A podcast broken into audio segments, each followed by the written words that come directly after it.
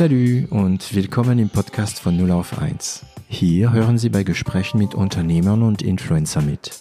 Wir unterhalten uns hautnah und ohne Schnitt über Erfolge und Misserfolge, Probleme und Lösungen und alles, was uns beschäftigt und ausmacht als Unternehmer oder als Influencer.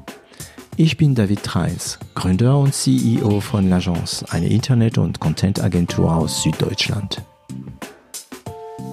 Ich habe heute das große Vergnügen, mit Benjamin Merz zu sitzen in Bietigheim-Bessingen. Wir sitzen sehr schön im Wintergarten, Frühstücksraum der Hotel Rose und der Restaurant Merz und Merz.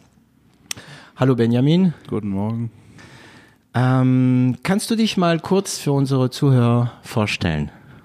Also, ähm, wie du schon gesagt hast, ähm, Benjamin Merz, ja. Ähm, ich führe zusammen mit meinem Bruder und mit meiner Frau hier das Restaurant Merz im Hotel Rose in Bietigheim, ähm, bin ähm, noch 31 und äh, Sternekoch. Wer, wenn man das sagen darf. Ja, äh, es ist natürlich einer der Gründe, warum ich da bin. Ähm, ich nehme an, dass die meisten, die uns jetzt hören, wissen, was es heißt, Sternekoch zu sein. Aber ganz kurz für meine Mutter, die diesen Podcast hört und vielleicht nicht weiß. ähm, ein Sternekoch ist ein Koch, der von der äh, Michelin Guide, ich weiß nicht, wie man das in Deutschland nennt. Michelin. Michelin ja. Guide, äh, einen Stern bekommen hat. Ähm, das ist so wie ein bisschen schon wie einen großen Ritterschlag. Nicht jeder bekommt das, es sind ganz wenige Köche und das Maximum sind drei Sterne, aber da bei drei Sterne sind es auch äh, meistens in fünf Sterne Hotels, große Städte und so weiter. Ja, wo halt ein Sponsor dahinter steckt oder halt viel, viel, viel Geld im Umlauf ist, sagen wir mal so. Genau. Aber im Teller, ich glaube, im Teller ändert sich zwischen ein und zwei, drei Sterne wenig. Das ist mehr die Umgebung, die dann ja. potenziell äh, sich äh, entwickelt. Ne? Ähm, genau. Das heißt, Du hast Koch studiert oder wie bist du zu Koch geworden? Also ich habe studiert, ja, ähm, allerdings ähm, nicht jetzt äh, Koch an und für sich. Also ähm, wir sind eine Gastronomenfamilie, ähm, als Kinder schon in der Gastronomie aufgewachsen hier im Haus und habe dann ganz klassisch meine, meine Schulabschluss gemacht, Abitur, Zivildienst, dann habe ich eine Lehre gemacht zum Koch, also ganz klassisch Handwerksberuf gelernt. War das deine Entscheidung oder war es von der Familie ein es Wunsch? Es war schon meine Entscheidung, war allerdings auch ein bisschen familiär bedingt, ähm, weil mein Vater und meine Mutter ähm, in der Vergangenheit immer wieder so ein bisschen, ähm, sag ich mal so, Wehwehchen hatten, äh, um es mal jetzt ähm, salopp zu sagen. Und dann war einfach die Idee dahinter, dass ich hierher komme und einfach auch ein bisschen mithelfe im Familienbetrieb. Und von daher war die anfängliche Situation für mich ein bisschen schwieriger, weil ich ähm, am Anfang äh, Schwierigkeiten hatte, mich so ein bisschen mit dem Beruf zu identifizieren. Ähm, also ich wollte es eigentlich nicht wirklich machen. Die Image des Berufs oder, oder die tatsächliche, die Tatsache, dass du in der Küche bist? Und die kochst? Tatsache, dass ich in der Küche bin. Ähm, mhm. ich, also, ich wollte schon immer was in die Richtung machen, Gastronomie, was mit Essen, was mit Lebensmitteln, aber eher so in, in der Management-Richtung, Verwaltungsrichtung. Und dieses richtige praktische Kochen, das war eigentlich nicht so mein, mein, mein Ziel, sagen wir mal. Und ich habe mich dann auch ähm, dazu entschieden, das schon zu machen, der Familie auch zu helfen. Und äh, natürlich ist es auch äh, komfortabel, wenn man im eigenen Betrieb mehr oder weniger dann die Ausbildung machen kann. Aber ich habe mich dann schon relativ lange dagegen gewehrt und, äh, sage ich mal, aufgelehnt in der Form, dass ich mich am Anfang auch geweigert habe, eine richtige Kochklamotten ähm, zu tragen. Also ich war da mit Jeans in der Küche, immer nach dem Motto rebelliert und anti, mehr oder weniger das ging dann aber relativ schnell auch wieder vorbei, diese Rebellphase. Nachdem und du dich wahrscheinlich dann gefunden hast, meistens. Je nachdem, man sich dann damit so auseinandergesetzt hat oder mhm. indem man es akzeptiert hat dann. Und ähm, 2010, also ähm, ein paar Tage vor meiner praktischen Prüfung, ist dann unser Vater ähm, plötzlich verstorben. Und dann war für uns halt natürlich die Frage, wie geht's weiter? Ein Moment, ich, ich, ich äh, unterbreche dich kurz, weil das ist schon mal eine, ein Schlüsselmoment, ja. denke ich. Ähm, das heißt, man muss sich das so vorstellen, da ist alles schön, äh, es gibt das Hotel, es gibt das Restaurant, es gibt äh, so eine, sagen wir mal, eine Zukunft, der dich vielleicht noch nicht so gerne anspricht. Ähm, und plötzlich ich glaube, du hast mir vorhin gesagt, deine Tante ist da und äh, hallo, äh, der Vater ist tot. Ja. Und der, dein Vater war derjenige, der hier das Ganze gegründet hat? Also die Eltern. Also mein, Eltern, mein, mein mhm. Vater war, war Geschäftsführer, Gesellschafter. Ähm, die haben es aber immer als Paar, also als Ehepaar Mhm. geführt im Betrieb. Genau. Und wir Kinder waren in erster Linie Kinder, aber halt schon immer auch mit frühen Jahren schon mit direkt im Betrieb eingebunden, also ausgeholfen, wenn was Genau. war bei Veranstaltungen. Und deswegen kannten wir die Strukturen. Und für uns war das schon heftig. Ähm, wir haben dann im ersten Schritt erstmal das komplette Restaurant zugemacht für mehrere Monate, ähm, haben das Hotel dann so gut es in irgendeiner Form ging, äh, weiterlaufen lassen und dementsprechend war das dann, äh, sag ich mal, neben dieser ganzen persönlichen äh, Dramaturgie und des, des Schicksalsschlags natürlich auch in Ablenkung viel mehr Arbeit im Sinne von Organisation, wie geht's weiter, Bürokratie ähm, und solche Geschichten. Ich Management. Mein, Management, ja, und ich denke, es kennt jeder, jeder hatte schon mal irgendwie einen, einen Todesfall in der Familie und jeder weiß auch, ähm, wie, wie viel Arbeit da dahinter steckt, das Ganze zu organisieren. Ähm, da geht's um Notar, da geht's um Testament, da geht's um Bürokratie, um Unterlagen, Urkunden und so weiter. Und wie war das? War, aber ich nehme an, da gab es gewisse Routinen schon hier, da gab es dann gewisse Prozesse, Struktur, die man übernehmen musste. Also dein, dein Vater stand dahinter mit deiner Mutter. Wa- Haben die sich beide die Arbeit geteilt oder wusste jeder von dem, was der andere macht? Ähm, also ich wusste, also die Aufteilung ist eigentlich, war früher so, wie, wie es heute auch bei mir und meinem Bruder ist. Also der eine macht die Küche, war mein Vater und meine Mutter hat Service und Verwaltung gemacht. Und, und so ist es bei uns heute auch. Ja, und dass wir halt heute kein Paar mehr sind, sondern ein, ein, ein Brüderpaar mehr oder weniger. Und ähm, das Problem damals war halt einfach, dass, ähm, sage ich mal, meine Mutter damals ja auch nicht wirklich ähm, zu 100 Prozent dann da war, weil natürlich, wenn der Ehepartner stirbt, ist man auch äh, ein bisschen weg vom Fenster, Ja, ja. ist man Mhm. weg vom Fenster einige Zeit lang und dementsprechend war dann auch der, der Part, den meine Mutter übernommen hat oder den meine Mutter die Aufgaben hatte, ja auch nicht wirklich da. Ja. So. Und äh, von daher war das für uns Kinder halt dann in erster Linie die Aufgabe, erstmal zu schauen, wie kann der Laden Weiter erstmal weiter funktionieren, dass er überhaupt in irgendeiner Form weiter funktioniert, weil wir haben Mitarbeiter, die müssen bezahlt werden, wir müssen Umsatz machen. Ich meine, jeder, der ein Unternehmen hat, ähm, es hat auch so ein paar unromantische Aspekte nebenher. Ja, und es ist nicht so, als ob ihr von diesen äh, Ereignis nicht getroffen wird. Also ihr wart bestimmt auch ein bisschen auf. Äh, Ja. So. Und kurz vor, also kurz, kurz zurück, kurz vor der Prüfung. Ich meine, einige Tage. Ich meine, ich hatte, also mein, unser Vater ist am 18. Januar verstorben und ich meine, ich hatte am 24. Januar oder so Prüfung. Also ein paar Tage danach. Ich habe die Prüfung auch total versemmelt. Ah, Ja, okay. also wirklich. Ich ähm, hatte eine sehr gute Anmeldenote von 1,0. ja. ähm, hatte eigentlich schon auch die Hoffnung, dann auch wirklich bei, den, bei der Abschlussprüfung zu den Besten zu zählen. Habe Ah, ich auch, okay. also es war schon mein Ziel. Also mein, ich bin halt so ehrgeizig, dass ich sage, ich möchte immer das Maximum rausholen und ähm, ich habe die Prüfung sowas von versemmelt. Also wirklich, ich, ich konnte mich nicht konzentrieren. Ähm, ich war mit dem Kopf immer nur hier beim Unternehmen oder schon bei der Beerdigung oder keine Ahnung und hab's dann mit Ach und Krach, ich meine mit 86 Punkten von 100 geschafft, irgendwie so im Gesamt. das ist ja ganz schlecht, 86 Nein, das ist nicht schlecht, aber für meine, ich sage, für meine persönlichen Ansprüche war es schon, also war nicht das, was ich mir erhofft hatte. Also ich Und- denke, dass einige, die ja mitgehört haben, jetzt, jetzt wahrscheinlich äh, denken- als du gesagt hast, äh, versemmelt, haben Ja. die gedacht, okay, er ist äh, durchgefallen. du, ja, aber das ist, äh, da, dazu kommen wir zurück, äh, dieses Ehrgeiz und so weiter. Okay, also das heißt, du hast deine Prüfung nicht mit der Eins bestanden, Nein. ja, sondern nur mit einer Zwei. Knapp, ja. Okay. ähm, okay. Schande. Okay, das heißt, also du warst da mit deinem Bruder. Ne? Ich habe ja auch mitbekommen, ihr, ihr arbeitet wirklich als Team zusammen. Er ist Sommelier, auch ausgebildetes Sommelier. Und ähm, ich kann auch bestätigen, dass äh, eure Zusammenarbeit im Restaurant äh, gut funktioniert. Ich durfte es probieren ein paar Mal und das ist unglaublich. Ähm, und ihr habt angefangen, einfach die Firma zu übernehmen.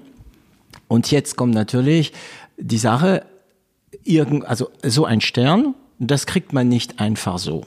Das ist, also ich glaube nicht, dass man einen Stern per Zufall bekommt oder die, es gibt auch diese Frau in Bangkok, die Ja, mit diesem Imbiss an, an genau, einem Straßenrand. genau, ja. genau. Warst du da? oder? Nee. nee, nee. Ich möchte, ich gehe in Bangkok Okay. demnächst und äh, ich, ich gehe da zu der Dame.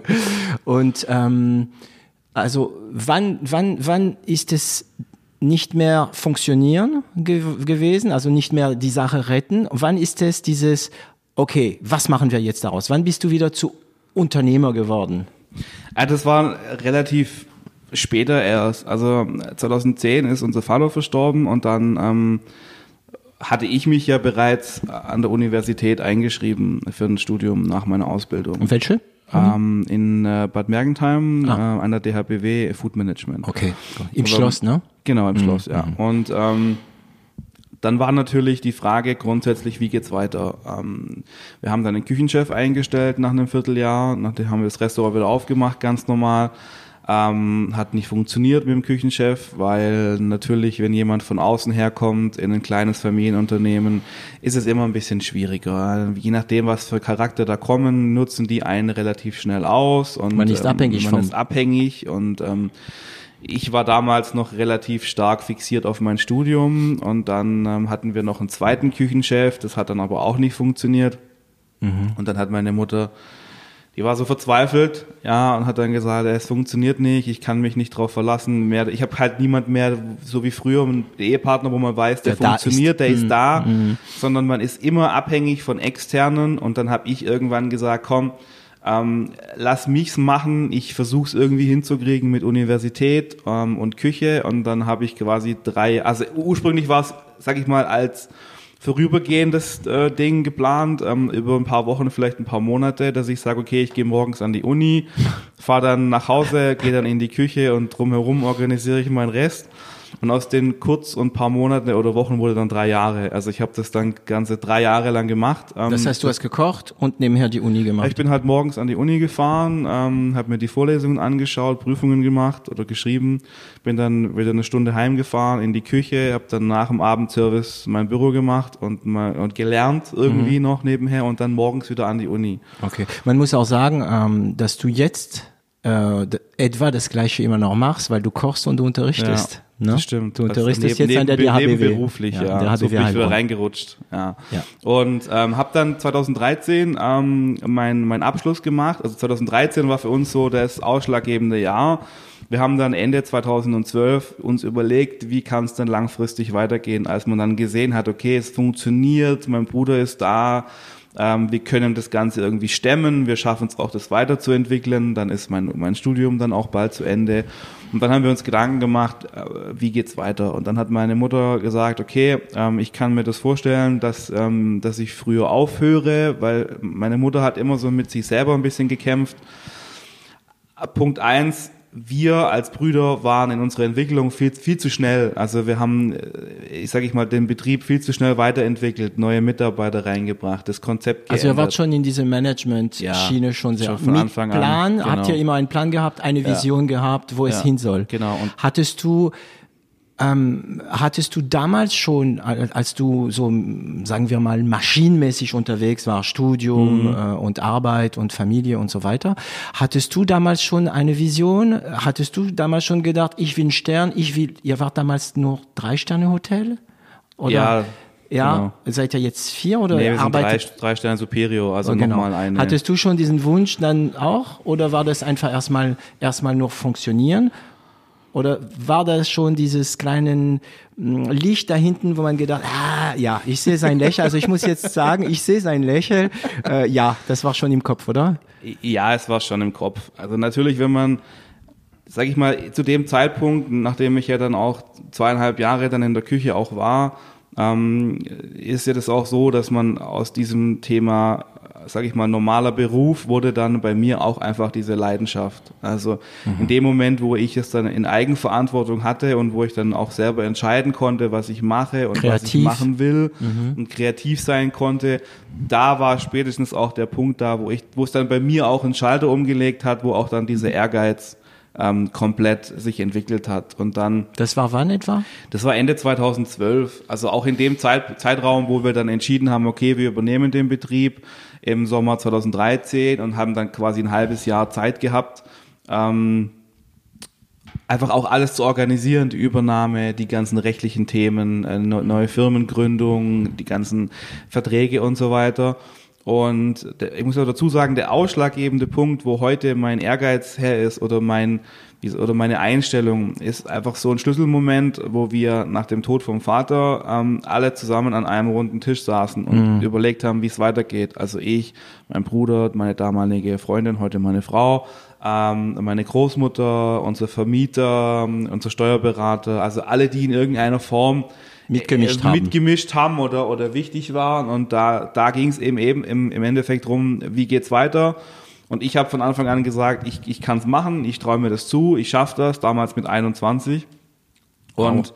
okay. dieser Tag war für mich so dieses einschneidende Erlebnis, weil annähernd alle an dem Tisch gesagt haben, du kannst es nicht, du bist zu jung, du bist zu unerfahren, hm. du hast keine berufliche Erfahrung, du kommst gerade erst von der Ausbildung und von der Schule. Ah, okay, also das heißt, du hast ausgedrückt, dass du bereit wirst zu übernehmen, genau. aber du kamst mehr auf eine, ein kleines Nein, so. Auf äh, viele Neins. Ja, ja. genau. Und das war der Tag, wo, wo ich, wo sich bei mir dieses, jetzt erst recht entwickelt hat. Also ich möchte es allen zeigen, dass es funktioniert, dass ich es kann. Mhm. Ich möchte es allen beweisen und das ist letztendlich so, was ich heute auch immer wieder sage, so mein Schlüsselmoment, ähm, mhm. warum wir heute da sind, wo wir sind und woher dieser Ehrgeiz kommt, weil ich es einfach nicht mag, wenn man mir sagt, dass ich was nicht kann. Ja, und vielleicht ist es so, dass ähm, ich denke, das ist auch typisch Unternehmer. Man, man setzt sich gewisse Ziele ähm, und wenn man sie erreicht hat, also bei mir ist es zumindest so, wenn ich ein Ziel erreicht habe, zum Beispiel mit L'Agence, dann erscheint mir dieses Ziel doch nicht mehr so hoch. Es gibt eine neue. Ja, ja, also ja. Ich, ich weiß noch, mein erstes großes Ziel in Frankreich, das war mal Abi zu haben, ne? weil ich ja nicht prädestiniert war. Ähm, ich wollte Abi und als ich mein Abi hatte, ich weiß noch, wie ich diesen Wisch bekommen habe. Ja, in Frankreich ist es immer so ein schönes Diplom und so weiter. Mhm. Ich habe gedacht, ja gut, wer nicht, ne? Ja, und da war das nächste. Also du ja. bist anscheinend auch so. Ähm, Muss man, glaube ich, aber auch sein. Ja. Also als Unternehmer, ähm, es gibt ja auch immer diese, diese Beschreibung, ähm, äh, als Unternehmer muss man etwas unternehmen und wenn man nichts unternimmt, ist man kein Unternehmer. Ja. Und das ist schon so. Also ich denke, ähm, jeder, der irgendwie ein Unternehmen gründet oder sich selbstständig macht, der muss ja auch sage ich mal, von Grund auf so gestrickt sein, weil mhm. natürlich setzt man sich immer wieder Ziele und, und, und Zwischenschritte mehr oder weniger, aber wir müssen ja zwangsläufig auch immer wieder uns neue Highlights setzen, neu erfinden, neu erfinden auch, mhm. auch und auch, ähm, sage ich mal, aus aus Problemen, aus Diskussionen neue äh, Ziele erfinden und, und, und auch suchen, ähm, weil sonst, wenn wir einfach nur punktuell auf einem Platz stehen, dann, dann äh, funktioniert das nee, einfach nicht. Da das kommen die anderen dann. Da kommen die anderen dann. Oder die Kunden langweilen sich irgendwann. Also besonders genau. bei dir. Ich denke, wenig Leute nehmen wahr, was es heißt, ähm, Gastronome und Hotelier zu sein. Ne? Du bist Manager, Du bist äh, Unternehmer, du bist aber auch kreativ auch. Und das ist der, ja. der Punkt für ein Sterne-Restaurant. Also Wenn du nicht kreativ bist, dann kommen die Leute einfach nicht mehr. Also ich sage immer bei uns, ich, ich bin der AFA, ja, der Arsch für alles. Mehr ja, genau, genau. Faktotum. Also ja. Es ist so. Also ähm, wir, haben, wir müssen grundsätzlich unterscheiden zwischen äh, Betrieben in, in unserer Branche wie uns, die familiengeführt sind, oder Betrieben, die, die ein, ein Management haben oder einer Kette dazugehören. Weil die Strukturen sind einfach eine ganz andere. Also ähm, bei uns ist es halt wirklich so, wir sind Familienunternehmen und wir verdienen damit unseren, unseren Hauptlebensunterhalt ähm, für zwei Familien, also ich und mein Bruder und ich mit meiner Familie und ähm, es ist halt nicht so einfach, es hat dann einfach mal zu sagen, okay, ich stelle jetzt für fürs Housekeeping einen Hausmeister ein und, und, und fürs Restaurant des, jenes und, und ich kann quasi so wie die großen Ketten jede einzelne Position durchtakten. Bei uns ja. funktioniert das halt eben nicht. Bei uns ist es halt immer die Sache, können wir es uns erlauben oder können wir uns es nicht erlauben? Und ähm, dann ist man doch auch gewillt, oftmals selber die Dinge einfach in die Hand zu nehmen und sich einfach selber auch drum zu kümmern. Und deswegen äh, gibt es bei uns auch keine klassische Aufteilung per se, sondern wir sagen halt, okay, Ich kümmere mich um, um Küche, Einkauf, alles, was das Thema Essen Mhm. hat, bin aber gleichzeitig auch für Personal verantwortlich, für alles Rechtliche. Und manchmal kannst du ja auch mal eine Rechnung selbst drucken, Ja, zum Beispiel. so, ja, genau. ich bin aber auch mir nicht zu schade, auch mal ins Hotel zu springen und eine Glühbirne zu wechseln, eine Lampe aufzuhängen ja. und so. Ihr seid aber, da- dadurch seid ihr sehr agil Ja, und also, unabhängig. Ne? Das ja. heißt, ihr habt eure eigene Prozess Genau. und so weiter. Ja, und gehen wir weiter. Das heißt, ähm, da gab es dieses Gespräch und du hast einfach eine Abfuhr bekommen. Erstmal, ja. Ja, und aber irgendwie hat's, was ist dann passiert? Wann kam der Moment, an dem du es doch machen dürftest? Ich glaube, dürfen ist, glaube ich, das das ist falsch. Also ähm, natürlich war es so, dass ähm, der Druck von außen schon auch irgendwo da war. Also nicht unbedingt für mich, aber für, für meine Mutter oder für unsere Mutter, weil natürlich alle irgendwie wissen wollten, wie geht's weiter. Ähm, für Pächter mit Fachvertrag und Steuerberater mit Ah, okay. Prognose und wie auch immer. Und die Gäste, die Firmen, die Kunden wollten ja auch irgendwie wissen, wie geht's weiter, was passiert, kann ich meine Zimmer in Zukunft noch buchen, ja, meine Ja. Firmenveranstaltungen.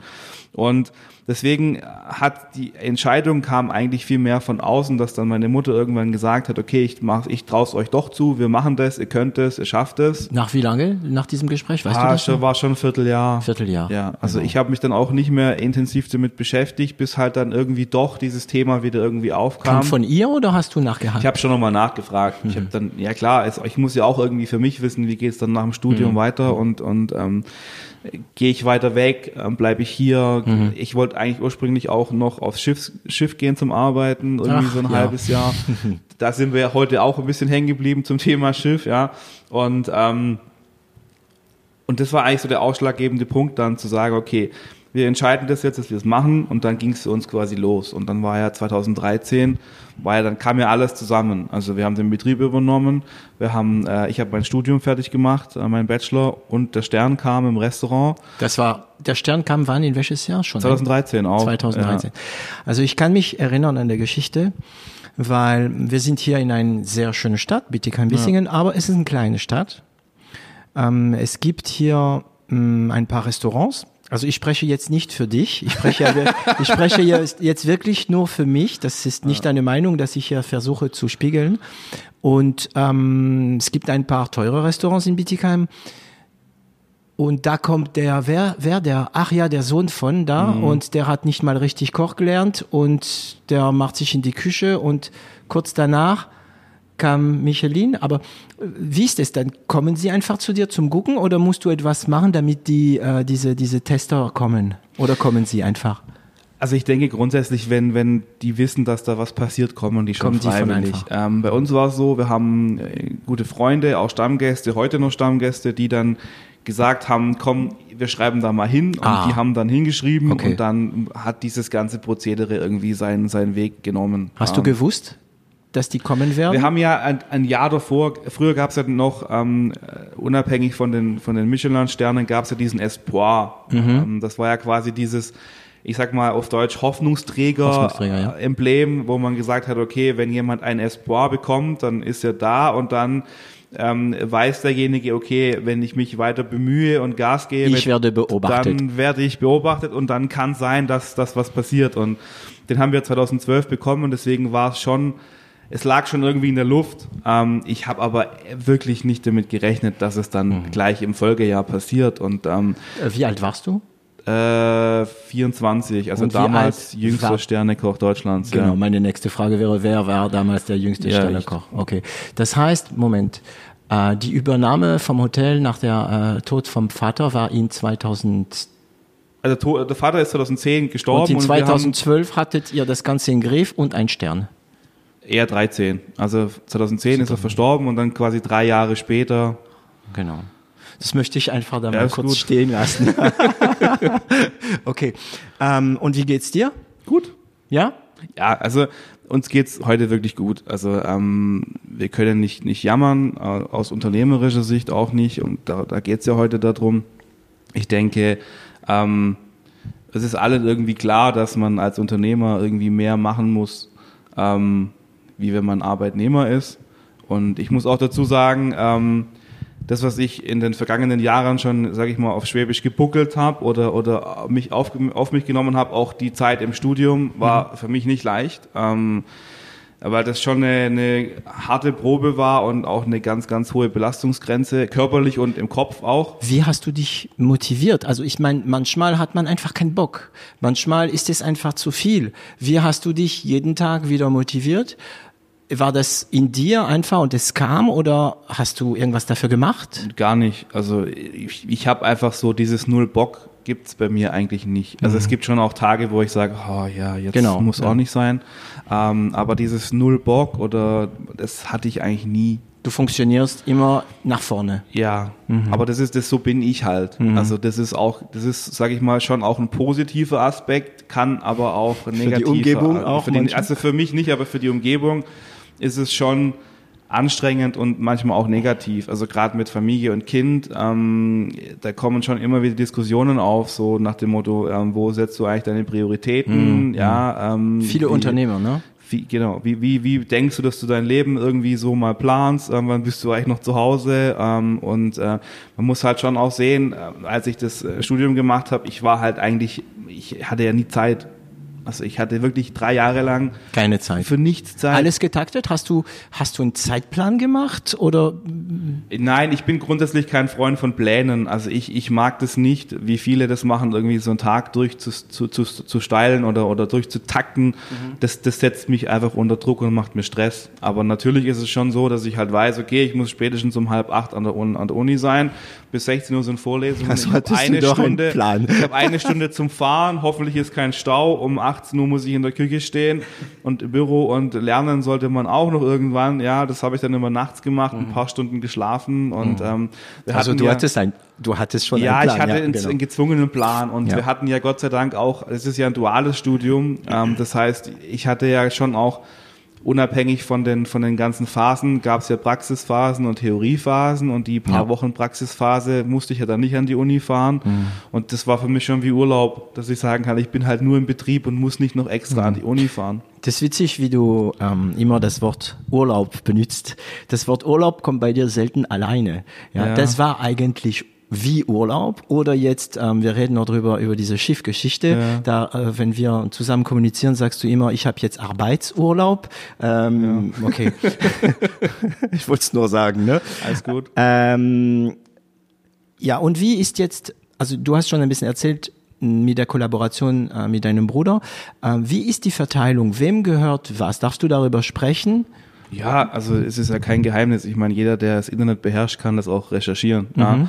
Ähm, also äh, sage ich mal, die die Urspr also die Mehrheitsanteile vom Unternehmen selber gehören mir, mhm. ja, ähm, und mein Bruder hat auch Anteile an der Gesellschaft. Wir sind immer beide gleichberechtigte Geschäftsführer. Okay. Ja, ähm, liegt aber auch einfach daran, nicht weil ich ihm das Ganze jetzt nicht gönne, sondern hat auch schon so eine gewisse Hintergeschichte.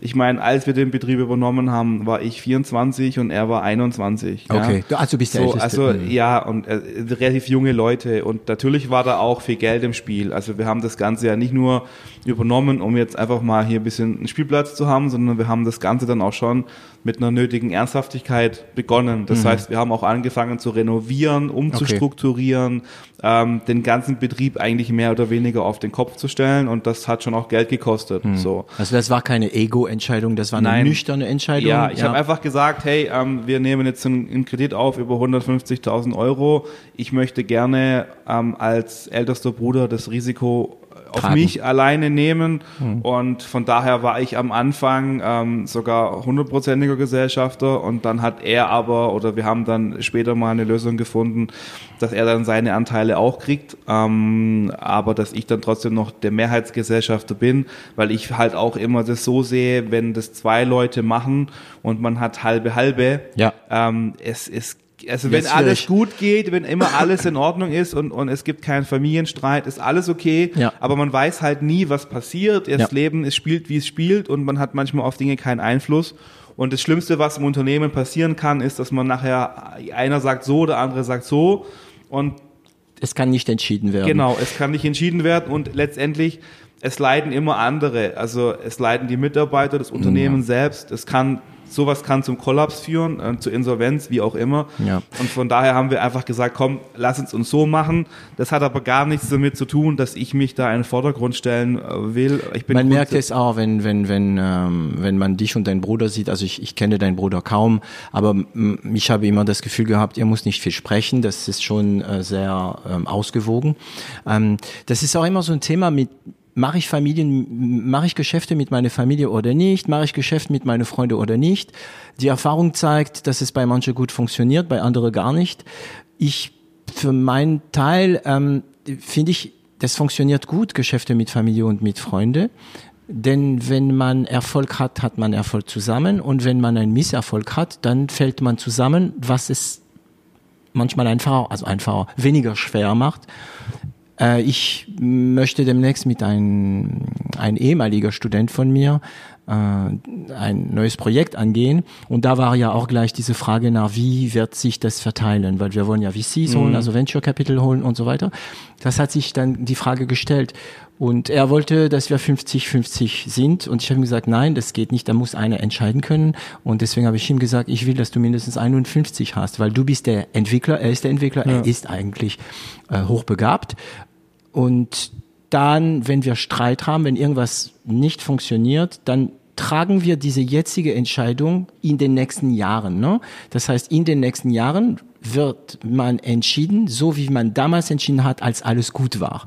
Und das ist natürlich wichtig, Ja. dass jemand, äh, das heißt aber nicht, dass man nicht spricht. Für l'Agence zum Beispiel, mein Kompagnon Michael äh, Hofstetter hat äh, auch Anteile weniger als ich. Trotzdem mache ich nichts, ohne mit ihm vorher zu sprechen. hm? Ja, Und so kann man dafür sorgen, dass so ein, eine, eine Gesellschaft gut funktioniert, glaube ich. Ich denke, die Anteile im Hintergrund sind primär auch nicht Ja. wichtig. Ich denke, die, das ist, die Anteile sind, sind eine ganz eine rein nüchterne, sachliche, rechtliche Geschichte. Genau, so, es geht genau. hier um eine um eine juristische Person, das ist das eine, aber wir sind die natürlichen Personen und wir, wir agieren und wir handeln und wir haben das operative Geschäft. Und wie man im operativen Geschäft Zusammenarbeit äh, oder wie man damit auch verdient äh, mit seinem normalen, sage ich mal, Lohn, ähm, ist unabhängig von, von Gesellschafter Genau, oder von, genau. von Gesellschaftsanteilen und von Gewinnausschüttungen und sonstigen Dingen. Ähm, das muss einfach in der Praxis funktionieren. Und Wobei, wenn dann bei Startups zum Beispiel, wenn so Investoren kommen und so, dann wird das eine ganz andere Ja, Geschichte. Man klar. muss sich aber auch, da ist es ja auch, man wird ja auch zu einer Art Familie. Ne? Deswegen gibt es ein Startup, ähm, ein Startup Inkubator in Frankreich, der heißt The Family. Da muss man sich seine Partner aber auch gut aussuchen. Ne? Ähm, wie sieht bei dir so ein typischer Tag aus? Also es ist unterschiedlich. Ähm, ich habe jetzt keinen fixen Tag. Ähm, ich sag mal, seit, seit unser Sohn auf der Welt ist, ähm, der mittlerweile auch schon vier Jahre alt ist, seitdem ist, sage ich mal, unser Leben schon ein, ein wenig mehr strukturiert wie früher, was mir gut tut. Also ähm, wir stehen morgens ganz normal auf, ähm, der Kindergarten, also wie jede normale Familie auch, frühstücken, ab in den Kindergarten, dann macht man zu Hause einen Haushalt, ähm, ganz banal. Dann ähm, habe ich meistens morgen vormittags so eine Stunde oder zwei Stunden noch im, im Homeoffice, im Büro und wir fangen hier in der Küche um zwei an. Das heißt, ich bin in der Regel um zwei Uhr hier und dann geht's halt bis, bis abends, bis fertig ist. Sonntag, Montag frei. Und ich versuche mittlerweile auch wirklich die Sonntage und die Montage Ja. wirklich frei Dass du deine Kinder wachsen siehst ein bisschen? Ja. Oder? Und, Und, das deine war schon, Frau auch? Ja, dass man auch ein bisschen mehr zu Hause ist. Wir sind ja 2018 auch hier aus dem Unternehmen ausgezogen. Also wir haben ja seither immer hier im Haus gewohnt und haben auch bewusst uns entschieden für ein Eigenheim, ein Haus mit Garten. Und seit wir das haben, ist es auch schon viel entspannter. Man hat dann auch diesen Abstand. Ja, früher bin ich immer nach dem Abendservice äh, 150 Prozent geladen, Mhm. ob positiv oder negativ, drei Etagen hoch. Ja, und dann hat Okay. erstmal meine Frau alles abgekriegt, was ich auf dem Herzen hatte, ähm, Ja. was auch nicht immer lustig ist, ja, aber für mich nicht und für meine Frau auch nicht. Und man hat nie die Möglichkeit, einen gewissen Abstand zu finden. Man ist immer da, aber man ist immer ansprechbar. Ständig klingelt das Telefon. Wenn die Mitarbeiter wissen, dass man Die wissen, da du ist, bist da. ich bin Mm. da und dann komme ich halt auch hier runter. Drei Etagen runter, man ist da. Und Dann ähm, ist man mal geschwind eineinhalb bis zwei Stunden da. Ja. Weil das eine bringt das andere. Ja, eben. Und dann ist man eigentlich nie weg. Und auch im Kopf nicht. Man hat nie die Möglichkeit abzuschalten.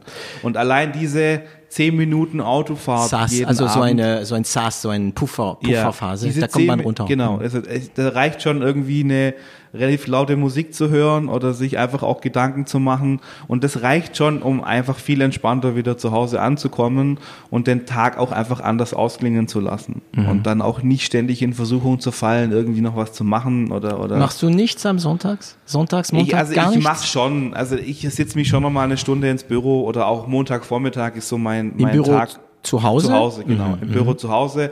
Da habe ich halt im, im Sommer den Vorteil, ich kann es im Garten machen, auch sehr entspannt. Ähm, das ist dann auch schön. Ja, da habe ich Mhm. Also dann auch entspannt Arbeit. entspannt. Ja, nee, wirklich. Das, das habe ich dann auch, das macht dann auch Spaß, dass ich Mhm. mich dann wirklich ins Grüne setzen kann im Garten und dann da meine Bestellungen machen kann für Lebensmittel Mhm. und meine kurze Wochenliste, dass ich weiß, okay, welche Veranstaltungen haben wir, wie plane ich was durch. Das mache ich meistens Montagmorgens. Aber zumindest den Sonntag im kompletten versuchen wir wirklich das rein für Familie zu machen. Ein freier Tag, so wie jeder normale andere Mhm. Mensch halt einfach auch. Aber ich nehme an, wie bei fast bei, bei uns, fast, fast bei uns alle, deine Frau ist auch dein Berater, oder? Ja, schon. Ja, ja. Aber ein Psychotherapeut wahrscheinlich. Ja, ja, genau. Berater, Coach, Psychotherapeut. Ja, schon, schon. Aber ich muss auch ehrlich sagen, ich glaube, auch ohne, ohne diese Verbindung wäre es halt auch extremst schwierig. Ja. Also man sieht es auch bei vielen meiner Kollegen, wo man ja weiß, dass die alleine sind oder schon geschieden und da merkt man schon, dass da, wie soll ich sagen, da, da, da funktioniert die Welt nicht mehr ganz so heikel wie bei uns jetzt mehr oder weniger und das ist, ähm, das tut schon gut, so sag ich mal, so im Hintergrund so eine gewisse heile Welt auch zu haben, ähm, Ja. wo man weiß, da ist jemand und das Leben spielt sich nicht unbedingt immer nur zwangsläufig fürs Unternehmen ab. Hm. Und äh, ja, wenn man eine heile Welt haben möchte, muss man auch Mauer um diese heile Welt bauen. Nur, ja, okay, zurzeit in Trump-Zeiten ist es ein Ja. bisschen schwierig von Mauer zu sprechen, aber jetzt sagen wir mal so positiv, ne, so Mauer bauen und sagen, okay, ich äh, habe jetzt mein Haus woanders. Ich glaube, das ist der, ähm, der von, äh, von- wie heißt diesen Schloss Eberstein? Der auch Sternecker ist, Ja. der hat auch sowas mal erzählt, dass er ähm, weg vom Schloss ist, Ja. um genau die gleiche, Ja. ähm, diesen gleichen Mauer zu bauen, diesen Bruch zu ist der bekommen. Bernd, der Bernd Werner, der ist Bernd ja auch Werner, ein guter ne? Kollege von mir, ist auch bei den schönen Restaurateur. Ja. Ähm, und wir, wir tauschen uns ja viel aus, wir Kollegen untereinander. Und das ist schon, die einheitliche Meinung ist immer schon, dass, dass man, je mehr Abstand man zum Betrieb eigentlich hat, umso entspannter ist das Seelenheil. Ähm, und wir haben das auch immer bewusst so langfristig geplant, weil wir immer gesagt haben, ähm, das, was unsere Eltern früher gemacht haben, es war, war gut alles früher, ähm, aber sie haben, glaube ich, irgendwann den Absprung auch verpasst, einfach auch gewisse Dinge zu ändern und einfach auch aus den normalen Routinen einfach auszubrechen. Man hat das Wort Work-Life-Balance damals auch nicht gekannt. Genau. Ja, das war auch kein Thema, das war schaffe, schaffe. Schaffe, schaffe, Häusle bauen. Genau, ja. wie man hier in Süddeutschland Ja. sagt, na, und nicht nach dem Medley schaue, Ja, wie ist ihr so. in Süddeutschland sagt. Ich bin sowas für eingeschmeckt hier. okay, und ähm, äh, das Thema Abstand, ich meine, das ist schon ein Hotel, das ist ein Restaurant, das sind Angestellte, das sind viele verschiedene Berufe. Du bist so eine Art, also du und dein Bruder ähm, seid so eine Art äh, zwei Schweizer Messer. Messer. Wie wie schaffst du es, abgesehen von dieser Geschichte mit Haus und Familie, wie bekommst du dann manchmal Abstand? Also mittlerweile ist wirklich dieses Thema ähm, Gartengestaltung so ein bisschen Hobby von mir geworden. Also Zu Hause dann? Zu Hause. Also wo ich auch wirklich ähm, mich kreativ noch unabhängig von der Küche kreativ austoben kann. Also wir haben, wo wir gebaut haben, haben wir gesagt, okay, wir machen das Haus so und den Garten machen wir dann später, äh, auch wegen Budgetgründen, ja. Und ähm, wollten den Garten eigentlich komplett ähm, machen lassen. Und dann habe ich irgendwann gesagt, nee, komm, Da kam wieder diese kleine ja, Stimme in deinen Kopf. kam nee, dann das wieder, ich ja. Dann kam dann wieder wirklich so dieses Ding, ja, ähm, A, Geld sparen, ja, und, und B, auch du so bleibst dieses, Schwabe, oder? Ja, ich bleib Schwabe, ja, das ist, glaube ich, geboren und bleibt auch immer so. Ja. Ähm, aber da kam dann auch diese, einfach dieser Ehrgeiz zu sagen, eigentlich kannst du das doch selber machen. Ich sage mal, so ein, so ein Mhm. Rasen sehen kann ja nicht so schwer sein, so. Und dann halt wieder angefangen, so dieses Learning by Doing, wie die Küche ja eigentlich auch, ja, Ja, einfach mir das Zeug selber beigebracht und habe dann, ich glaube, tausende YouTube-Videos angeschaut, Blogs gelesen und wir haben dann tatsächlich den kompletten Garten selber Selbst. angelegt. Also wirklich vom Umgraben bis äh, Pflanzen. Das war ja auch eine Unternehmung. Ja, also be- zu den ganzen Bepflanzungsplan, um zu schauen, welche Pflanzen gehen mit was, wo muss was hin, Lichteinfall, Zaun. Also so richtig den kann, also into it. Gar, wir, Das Einzige, was wir haben machen lassen, waren die, die Platten von, von der Terrasse. Ansonsten haben wir wirklich alles selber gemacht. Auch Baum gepflanzt und alle Pflanzen und Rasen gelegt und Steine, Deko, Pflanzkübel. und wirklich Und dann trotzdem weiter kochen gegangen. ja, und und dann halt, so wie an der Uni-Zeiten, morgens Garten, nachmittags Küche. Ähm, und das ist mittlerweile wirklich, dass ich sage, dass ich mache mir jedes Jahr so ein paar Gartenprojekte. Ist das vielleicht so ein Muster, dass du deine, dass, dass du äh, gerne einfach deine Tage voll bekommst mit Projekte, also die du aufbauen musst von null auf auf eins. Haha. ja, ich mag's halt nicht. Also was ich grundsätzlich nicht mag, ist, äh, ist rumzusitzen. Also ich mag, Langweilst du dich dann? ja. Das Also heißt, du ist bist auch, da, oder? Das ist für mich dann auch eine Belastung. Also ich mag das auch im Urlaub. Also ähm, dass ich sag mal so paar Tage am Anfang, wo man wirklich mal ein, zwei Tage nichts macht, außer vielleicht ein Buch lesen, hinzusitzen, äh, einfach das Meer anschauen, keine Ahnung. Das reicht mir vollkommen. Und dann werde ich schon wieder dann dann Zippelig. zappelig. Ja, dann, Zappelig, dann fange ich schon wieder an im Urlaub irgendwie neue Gerichte aufzuschreiben, neue Speisekarten zu machen, ähm, neue Gartenprojekte Und zu wie, überlegen. wie, wie guckt deine Frau dann? Ja, die findet es nicht so gut. ähm, aber ich, ich, die, kennt, die kennt mich ja nicht anders. Ich war ja schon immer so. Und ähm, ich brauche einfach irgendwie eine Grundbeschäftigung.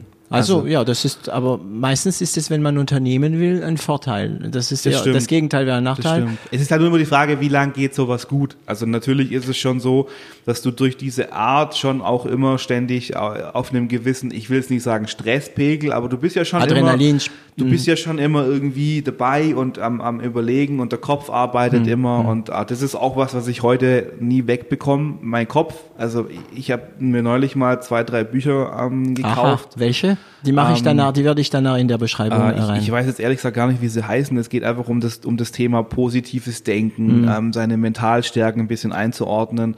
Und ähm, da gab es ein schönes Kapitel, wo man, wo man ähm, analysieren musste, was man denn für ein mentaler Typ ist. Und dann ähm, muss man so Fragen machen. Und da war dann ähm, auch dieses Thema dabei, ähm, dass man quasi seine Gedanken nicht geordnet bekommt. Also quasi Ja. dein, der Kopf ist quasi wie ein Gewitter. Es kommen ständig neue Blitze und man nennt es im Fachjargon scheinbar dieses äh, ähm, äh, äh, Monkey Mountain oder auch der Monkey Brain, also Mhm. quasi diesen Affenberg, wo einfach ganz viele Affen rumspringen und jeder und die Gedanken sind eigentlich wie die Affen. Der eine springt von A nach B und, und so ist es bei mir eigentlich Kopf. auch. Mhm. Ja, also ich habe eigentlich nie Probleme, ähm, mein Arbeitspensum körperlich abzurufen, noch nie gehabt. Ähm, Ja. Ich habe heute auch keine körperlichen Wehwehchen. Man wird zwar irgendwie älter, mal das Knie zwickt und Ja. so, aber so Wir funktionieren halt, gut. Vor allem in unserem Job ist es halt, ich mache den Job jetzt ja auch schon seit 14 Jahren ähm, und ähm, da merkt man halt schon, dass dieses Stehen und dieses körperliche Arbeiten mittlerweile nicht ganz so spurlos an einem vorbeigeht. Aber mein Problem ist wirklich immer mein Kopf, also meine, Mhm. meine, meine mentale ähm, Situation, dass ich nicht, dass ich es nicht schaffe, wirklich mal komplett abzuschalten. Also Ja. und selbst wenn ich den, den, das Betriebliche ausgeblendet bekomme, dann geht's los mit Garten und das und jenes. Mhm. Und was muss über- ich tun Was und muss so ich machen? Was Ja. kann ich planen? Bei mir, ähm, ich habe ich hatte am Anfang mit l'Agence kein Problem, weil wir hatten noch nicht viele Aufträge und jetzt ähm, haben wir viel und ich habe auch angefangen Bücher zu lesen, äh, wie zum Beispiel Get Shit Done und da gibt's halt Methoden. Ähm, bei mir ist es so, dass ich alles schreibe, weil wenn du eine Idee hast und du schreibst sie nicht, also wenn du eine Idee oder eine Aufgabe hast und du schreibst es nicht nieder in dein Projektmanagementsystem oder in Evernote, also ich benutze gern Evernote, ähm, oder dann bleibt es in deinem Kopf. Und es kommt immer wieder unerwartet. Oh ja, ich muss noch das tun. Und die Tatsache, dass man alles schreibt, egal wie, ne, digital, analog, mir hilft es wirklich, dass ich ein bisschen Ab Abstand davon bekomme. Ähm, ich meditiere auch ein bisschen und ich am Anfang, als ich viel, also ich höre viel von französischen Startups, ich habe gehört, die meditieren, viele meditieren, also ich, ich meine, meditiert man nicht eine Stunde am Tag, aber zehn Minuten am Tag.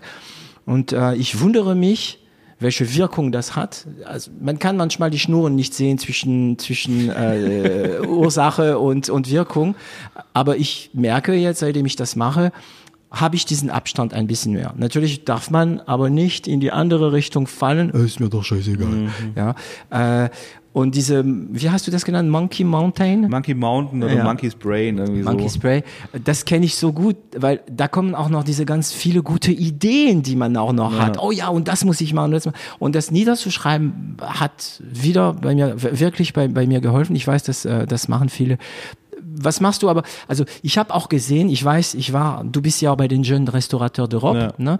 Äh, das sind einfach alles junge Sterneköche. Ja, das ist eine Vereinigung von ähm, jungen Spitzenköchen. Wobei, ähm, definiere jung. Also ja, ähm, genau. ich meine, wir haben momentan eine Grenze von 25 Jahren bis 49. Okay. Also 49 ist für mich auch nicht mehr jung. Okay. Ja, ähm, aber es ist einfach eine Zusammen, ein Zusammenschluss, ein Verein von Spitzenköchen, die in einer gewissen Form viele Auszeichnungen haben, die einfach die Besten des Landes sind. Ja. Und ich war einmal da. Ich durfte durch dich genau, da mal ja. sein man muss sich so vorstellen, ich esse gern, ich esse gern Sternen, ich genieße gern, aber ich bin kein Kenner. Und ähm, ich durfte dabei sein mit Sterneköche, dass du mal weißt, wie es für mich damals ausgesehen hat. und ähm, da waren fünf oder sechs. Und ich weiß, dass an diesen, an diese zwei Tage es gibt einen Ausdruck, der für mich eine ganz neue Bedeutung äh, genommen hat, und zwar Work hard, Party hard. Das ist so. Weil die Jungs sind wirklich, also da hat man echt Sterneköche, die viel arbeiten. Es gibt ja kein Geheimnis. Die haben alle Hotels, die haben alle Restaurants, die haben alle viel Arbeit. Die müssen auch noch kreativ sein. Ja. Die müssen so. Und dann abends trifft man sich, man isst. Und ich weiß noch diese Szene. Ich ich saß da und da da hatte ähm, ja der von Eberstein, glaube ich, der hatte so ein neues Dessert vorgestellt. Das war Wahnsinn, ja. ja. Guckt mich an und was denkst du? Und ich denke, äh, es ist gut. ja, das war Wahnsinn. Ja. Und dann später hat man mich über den Gin gefragt. Das war auch mal für mich so. Ich fühlte mich so wie ein Kind in, äh, in einen Test, in sein erster Test. Ja, wie ja. findest du den Gin denn? Was sagst du dazu, Sterneköche? Und dann Schwierig. gab's dieser Moment, da war der Tisch, also wir waren nur noch zu sechst, also es war nur noch die, die nur noch die der, Köche. Der harte, harte Kreis, genau, ja. Du warst ja auch ich da, du standst ja. auch gut. Ne? Äh, und da waren also noch schon sehr viele Flaschen da. Es war ein Uhr morgens. Ich weiß ja. noch, weil ich habe auf die Uhr geguckt und ich wusste, oh, morgen um sieben muss ich wieder fit sein für Frühstück. Und da hat einer gesagt, den ich jetzt hier ne-, nicht nennen werde, es waren wirklich noch viele Flaschen auf dem ja. Tisch. Es wird alles getrunken und keiner verlässt den Raum, bevor alles. Ja. Und ich habe gedacht, ja, ja, ist halt ein Spruch. Um Nein, drei Uhr morgens war Spruch. alles weg. Ja. ja.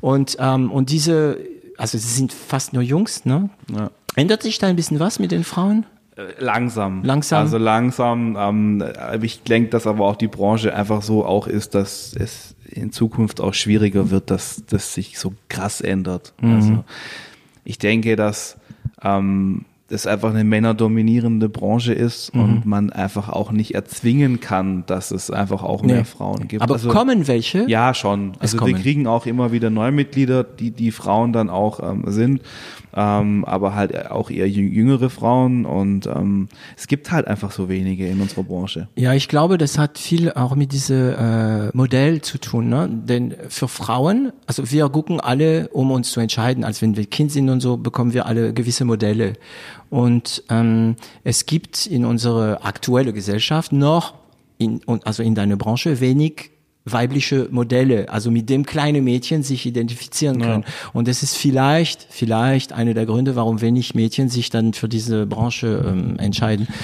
Und ich, ja, ich kann mich also, wie sagte, erinnern an diese junge Köche, die da, wir haben alles gesoffen, die standen alle gerade danach, die waren alle ganz gerade, sind alle so ganz gerade und am Tag danach waren alle fit da. Ja. Ja. Was und, aber auch nicht gesund ist. Nee, nee, nee. Aber also das macht er ja auch nicht oft. Es ist nein, ja nicht jeden Tag. Ich muss auch dazu sagen, dass ich grundsätzlich keiner solcher Kandidaten bin. Also ich nee. trinke annähernd gar, gar kein Alkohol. Mhm. Und ähm, das Problem an solchen Geschichten ist immer nur, ähm, solche Veranstaltungen gibt es eigentlich so drei, vier Mal im Jahr. Es mhm. gibt es auf regionaler Ebene und auf, dass quasi alle auf Deutschland-Ebene da sind. Und es ist halt einfach auch so, es ist meistens sind es Veranstaltungen ohne Partner, ohne Kinder, das heißt genau. nur die Jungs oder die Mädels. Ähm, Und die Jungs haben dann frei. und die Jungs haben dann frei. und wenn die schon mal frei haben, dann äh, richtig. Und äh, von daher ähm, ist es dann schon auch, ich meine, es ist ja auch kein Geheimnis, dass Köche ähm, standfest sind und gut trinken können. Ja. So, also ich jetzt nicht. also aber, ich habe bemerkt, es ist kein Märchen, ja. Nee, ist kein Märchen. Ähm, äh, ich sage mal, die, es trifft schon, wir, wir arbeiten halt sehr, sehr viel. Ähm, es ist halt, ähm, sage ich mal, die, die, das Klischee ist immer noch da, dass, dass, dass Köche, sage ich mal, rund um die Uhr arbeiten. Also es ist nicht mehr ganz so krass. ist das nicht so? Ihr arbeitet schon viel. Wie viele Stunden arbeitest du am Tag? viel. Also am Tag, ich arbeite bestimmt 16 Stunden, 17 Stunden am Tag. Also es ist doch kein Klischee. Es ist, ja, aber es ist, musst du auch nochmal unterscheiden. Als Unternehmer arbeitet man ja nicht nur ähm, rein als Koch, sondern man hat ja auch noch Mhm. andere Themen. Und ich denke, ähm, wir, wir kriegen das auch mit dem, mit dem neuen Arbeitszeitschutzgesetz ja auch gar nicht mehr so hin, also Mhm. dass man wirklich rund um die Uhr arbeiten muss, also wie es früher war. Also ähm, ich kenne es aus meiner Ausbildung noch oder auch so, sage ich mal, von den Zeiten von meinem Vater früher noch. Ähm, früher war das ja wirklich so, dass man als Koch, äh, man hatte ja, man arbeitet ja rund um die Uhr, Ja. also wirklich. Und das, äh, das wurde früher ja auch immer schamlos ausgenutzt. Früher gab es auch sowas wie Arbeitszeit. Bei den Angestellten meinst du, ja, ne? Mhm. Aber so. dich selbst schützt keiner. Mich selbst schützt keiner, das ist Mhm. meine Aufgabe. Und wie viele Stunden schläfst du etwa im Schnitt? Zwischen fünf und sechs. Und ist es schwer aufzustehen oder Nee. bist du dann bing? Also ich weiß, ich weiß, dass es, ähm, dass es zu wenig ist. Ich merke das auch immer mal wieder. Ähm, das Problem ist allerdings, ich, wir kriegen das einfach organisatorisch nicht anders hin. Also ähm, mir war immer wichtig, dass wenn der Junior in, in den Kindergarten kommt, dass es normale Verhältnisse gibt. Also das heißt, wir stehen gemeinsam auf, Ja. wir richten uns gemeinsam, wir frühstücken gemeinsam, wir Ja. verabschieden uns gemeinsam in den Tag. Ritualen. Einfach ein Ritual und, und nicht, dass dann, sage ich mal auf gut Deutsch gesagt, der Vater oben im Bett liegen bleibt. Weil er ja bis drei Uhr ja- morgens gearbeitet genau. hat. Und Mhm. ich arbeite halt lange, das heißt, wenn, bis ich hier rauskomme aus dem Betrieb ist elf, halb zwölf. Das heißt, bis ich dann zu Hause bin, mich geduscht habe, wie auch immer, noch vielleicht noch was gegessen habe. Ich kann ja auch nicht heimkommen, Türe auf, Dusche, Bett. Ja, das sondern geht ich- nicht. Du musst runterkommen Ja, auch, ja. jeder normale Mensch, der von der Arbeit kommt, braucht erst auch mal ein bisschen Zeit, um runterzukommen. Und das heißt, ich kann nicht gleich ähm, in, ins Bett gehen und schlafen, weil Ja. dann finde ich auch keinen Schlaf und auch keinen erholsamen Schlaf. Was aber das bedeutet, dass ich halt relativ spät ins Bett gehe, zwei Uhr, Hm. halb zwei, halb drei manchmal und dann trotzdem wieder geordnet aufstehen möchte. Ähm, deswegen sind meine Schlafphasen relativ kurz. Es geht, aber, Aber das geht. Es Also du kommst damit ich, klar. äh, Ich sage immer mal, der Standard hat man ja, glaube ich, immer vorgeschlagen, acht, acht Stunden soll man ja schlafen. Auf den Schnitt komme ich nicht. Aber es gibt, also es gibt Leute, die, die, die viel Schlaf brauchen. Ich glaube, es gibt aber welche, mh, die kommen mit fünf Stunden klar. Aber Und es gibt welche, bei dem es wechselt. Ich hatte ja eine Phase, eine Phase meines Lebens, da konnte ich jeden Tag bis 11 Uhr schlafen. Gut, da war ich jung. Dann kam diese Phase, wo ich nicht mehr nach sieben aufstehen kann. Also das heißt, aber das ist schon mal schön, wenn man manchmal ins Bett geht und sagt, ich, ich stehe auf, wenn ich aufstehe. Auch wenn es um 6 Uhr, ne? Und ähm, ähm, es gibt Phasen, da, da bin ich um 4 Uhr morgens auf und aber dann lese ich einfach Ja, ein klar. bisschen. Und ähm, zurück zu diesem Thema Abstand. Das heißt, du hast keine bewusste Methode, abgesehen, dass also du du schottest deine deine Familie ab. Du du du, du gibst ja diese diese Hafen, diese Haf, Hafen Hafen. Hafen. Ähm, gibt es andere Sachen, die du bewusst machst, um Abstand zu haben? Sport, Lesen, Podcasts hören. Nee, ich habe ja vorhin schon gesagt, es ist, es ist mein, ich habe noch nie einen Podcast gehört, ja. Cool. Also es ist meine Premiere, sowohl einen als auch dabei zu sein, als auch ihn später zu hören. Dann weiß ich, dass diese Folge Ja. ein Zuhörer haben wird. Ja, sehr schön. Ja. Ähm, ich habe jetzt also kein, ich mache schon Sport mittlerweile auch. Ich habe ja auch 30 Kilo abgenommen die letzten zweieinhalb? Jahre. 30. Echt? Ja. Also in- Moment, ich meine jetzt nicht, dass du dick aussiehst, ich meine, du hast nie Ah, ausgesehen, schon. als ob du 30 Ah, mehr hättest. schon. Also du warst ja massiger, aber echt 30 Ja, Kilo. In wie viel? In zweieinhalb Jahren Und wie? einfach weniger essen. Also Ganz- strukturierte. Also ich habe mit Weight Watchers angefangen. Okay, so dass Ähm, man lernt zu gucken. Genau, das war so für mich auch einfach dieses, dieser Punkt, ähm, einfach mal sich bewusst zu machen, was konsumiere ich denn den ganzen Tag in Form von Essen Ja. und Trinken? Und da war bei mir ganz, ganz schnell klar, okay, ich werde, ich, ich nehme nicht zu wegen meinen normalen Mahlzeiten, weil ich schon darauf achte, dass ich ausgewogen Mhm. und gesund mich ernähre, sondern das, was bei mir so schlimm ist, ist dieses Nebenher. Also man Nebenher. ist in der Küche, man kommt hierher, man kommt her, ach, da liegt noch ein Croissant, noch ein Fleischküchchen, noch ein belegtes Brot immer mit in Käse. Kontakt mit Essen, ne? So. Und wenn man halt mal überlegt, wie viel Kalorien man da jeden Tag noch extra, Extra. in sich reinschaufelt, das ist einfach das Problem. Ja. Und das habe ich einfach ganz schnell abgestellt. Angefangen mit Sport. Also ich äh, versuche in der Woche zweimal Sport zu machen. In Was Form machst du für Sport? Ich gehe laufen im Sommer und ansonsten habe ich mir zu Hause ein Rudergerät gekauft, wo Okay. ich einfach im Hobbyraum So ein mit Wasser? Wie? ja, genau, mit, ähm, mit Wasser. Und, Echt? Ja, und dann dementsprechend habe ich mir auch einen Fernseher hingehängt und dann kann ich auch mal Netflix gucken nebenher. Weil Ja, cool. ich auch da es furchtbar finde, auf dem Rudergerät oder auf Ja. welchem Fitnessgerät Nichts zu zu sein machen. Und an eine leere Wand hinzugucken und, und dann einfach da so vor sich hin zu, Ja. zu rudern und das hasse ich. Dann, dann möchte ich lieber irgendwie was gucken, eine Serie oder keine Ahnung, ähm, weil nebenher arbeiten geht ja auch nicht. Und dass zumindest die Zeit in irgendeiner Form ein bisschen effektiv genutzt ist. Ja. Das geht auch. Also das versuche ich auch wirklich einzuhalten. Und ähm, ich sage immer, diese Kombination, gerade beim Laufen auch zwischen frische Luft und Bewegung, das macht schon Kopf frei. Also da merkt man Ja. auch, wenn man dann wieder zu Hause ist, geduscht hat, sich wieder frisch macht und dann merkt man, boah, cool, geiles Gefühl, ja, jetzt bin ich wieder ich. Und ähm, ja, also wo, die, wo es die Zeit zulässt, versuche ich halt so in irgendeiner Form einen Ausgleich zu machen. Ähm, Liest du viel? ich habe wieder angefangen. Also ich habe jetzt jahrelang gar nichts gelesen, ähm, weil ich einfach auch das Thema Lesen war bei mir nie irgendwie. Kopf war auch voll wahrscheinlich. Mhm. Ja, und dann auch nicht, ich hatte auch nicht die Ruhe. Das ist auch wieder so ein Punkt, da sich hinzusetzen oder zu liegen und dann einfach da zu liegen und einfach nur ein Und Buch nichts zu lesen und, und nichts anderes zu machen. Ähm, und ähm, jetzt, jetzt im letzten Urlaub wieder angefangen mit den, mit den Büchern und seitdem schon auch wieder regelmäßig. Ich habe jetzt ein neues Hobby, so ein bisschen diese Aquaristik äh, mich Okay. für mich entdeckt. So Ach, mehr, das nächste Meerwasser Projekt, ja? Aquaristik, ja, ist gerade mein, mein neues Projekt. Garten ist ja fertig. Ja, eben. Und ähm, da habe ich mich auch ein bisschen reingelesen, auch online, so in verschiedenen Blogs und, und ähm, Foren, YouTube und solche Geschichten. Ja. Ja. Ähm, aber wie du merkst schon, mir fällt es halt wirklich schwer, Nichts zu machen. nichts zu machen. Ja, also ja. ich habe, ich erwische mich doch immer, es ist eigentlich krank, weißt du, äh, das ist letzte Woche auch so eine Situation gehabt, wo ich vormittags zu Hause war und dann meine Frau gefragt hat, ähm, du, gibt's jetzt irgendwas, was wir noch tun müssen? Und sie sagt zu mir, nein.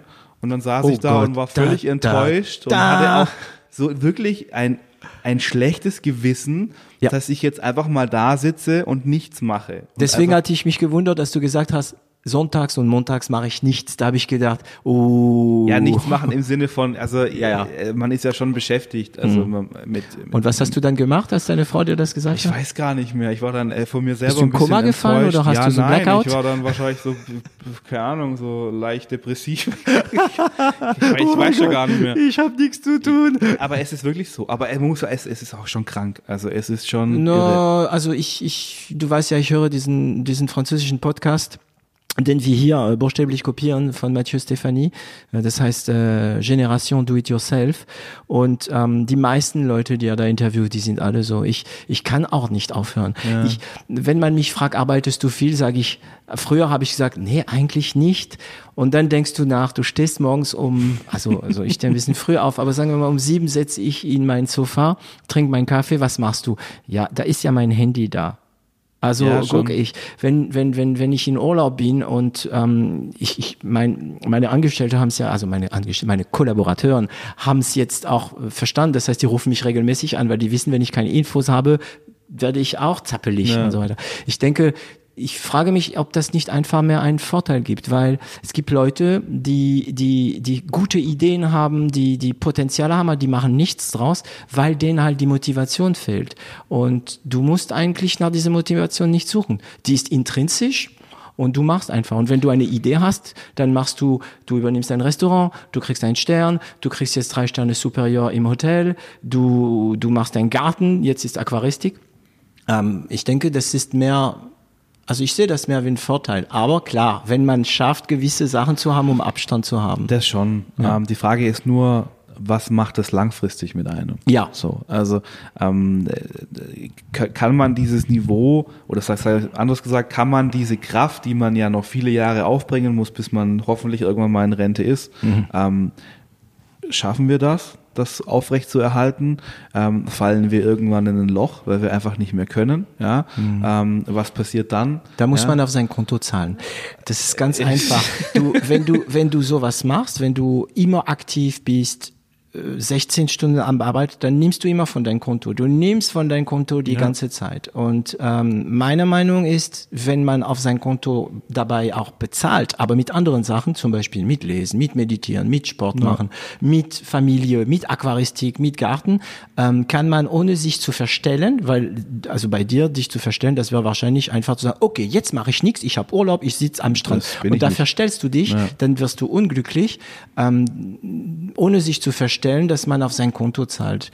Und äh, deswegen machen viele Unternehmer irgendwelche, äh, ja, Aktivitäten, die manchmal ein bisschen, ah ja, Aquaristik, aha, meditieren. Pff, ja. Aber das ist der Grund. Man muss, man muss auf sein Konto bezahlen. Und die, die es nicht tun, die kennen wir. Bei den Köche in Frankreich gibt es ein paar Beispiele. Ne? Ja. Die, die sich verstellen, die werden deprimiert, depressiv, kriegen Burnout. Und die, die nicht, überhaupt nicht auf dem Konto bezahlt, das, das rächt sich am Ende. Ne? Und ähm, ich glaube, Familie auch ist eine Methode, äh, auf sein Konto zu zahlen, äh, dass man Zeit für die Familie hat und so weiter. Ne? Ja. Weil die, die, sagen wir mal so, die, die auf die Strecke bleiben, sind meistens die, die das nicht getan haben. Also die, die ich sehe, die auf die Strecke geblieben sind, sind meistens Leute, die auch ihre Kinder nicht wachsen sahen. Ja. Und ähm, deswegen die Frage immer, wie kriegst du Abstand und so weiter und so weiter. Ähm, so, du hast jetzt einige Ziele erreicht.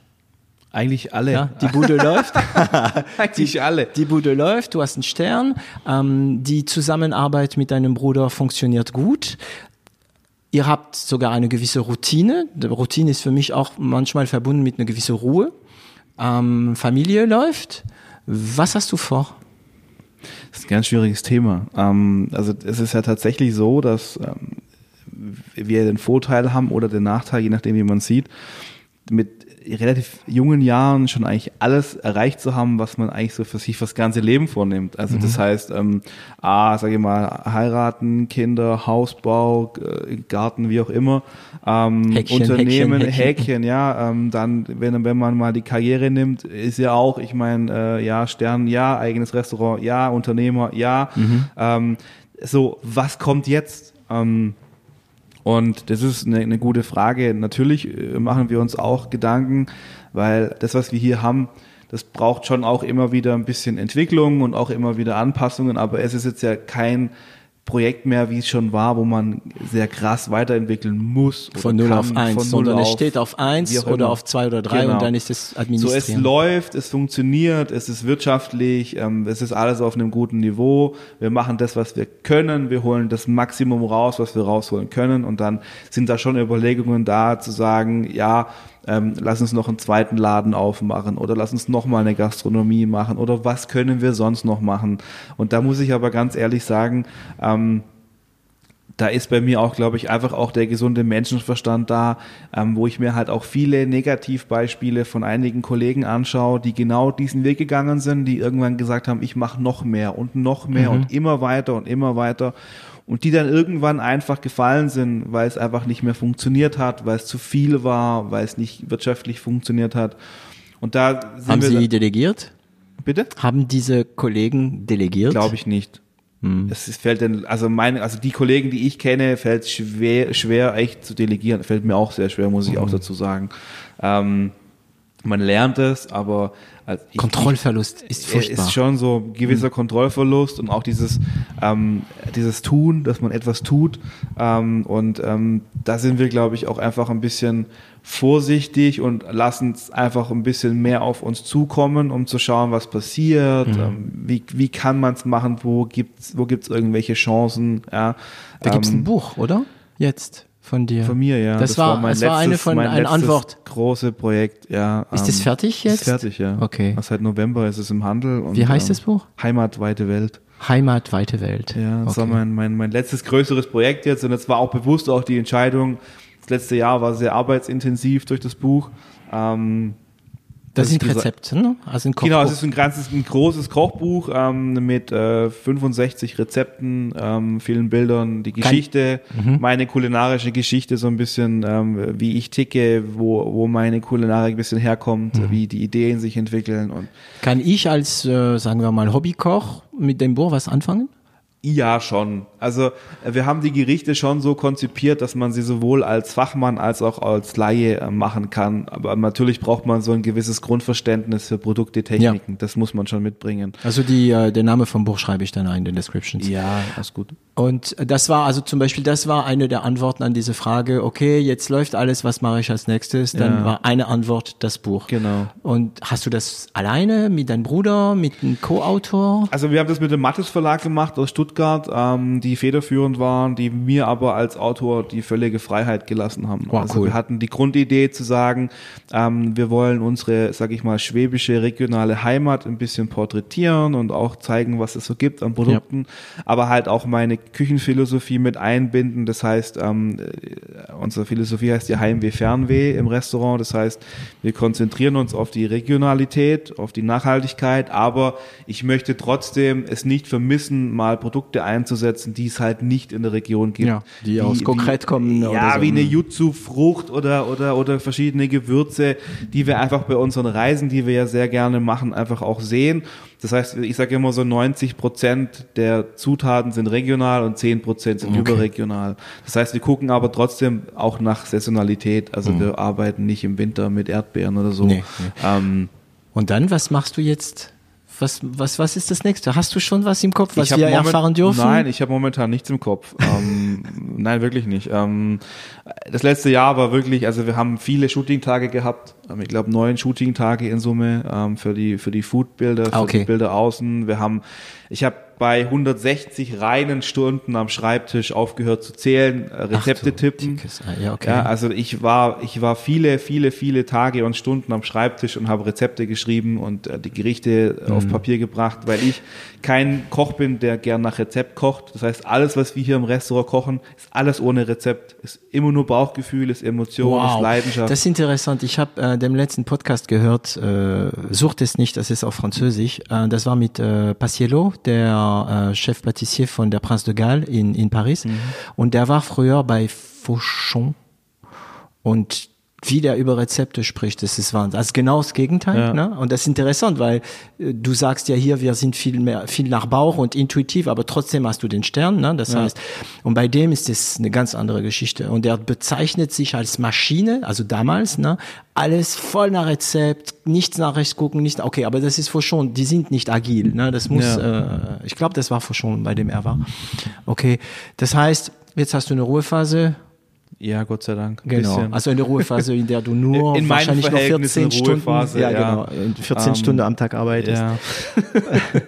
Ähm, kannst du uns vielleicht dann sagen, welche große Fehler du gemacht hast, also die Fehler, die du natürlich erwähnen darfst, Sachen, die du gemacht hast und die sagst, ja, das war jetzt suboptimal in Bezug natürlich auf Unternehmen, ne? Viele.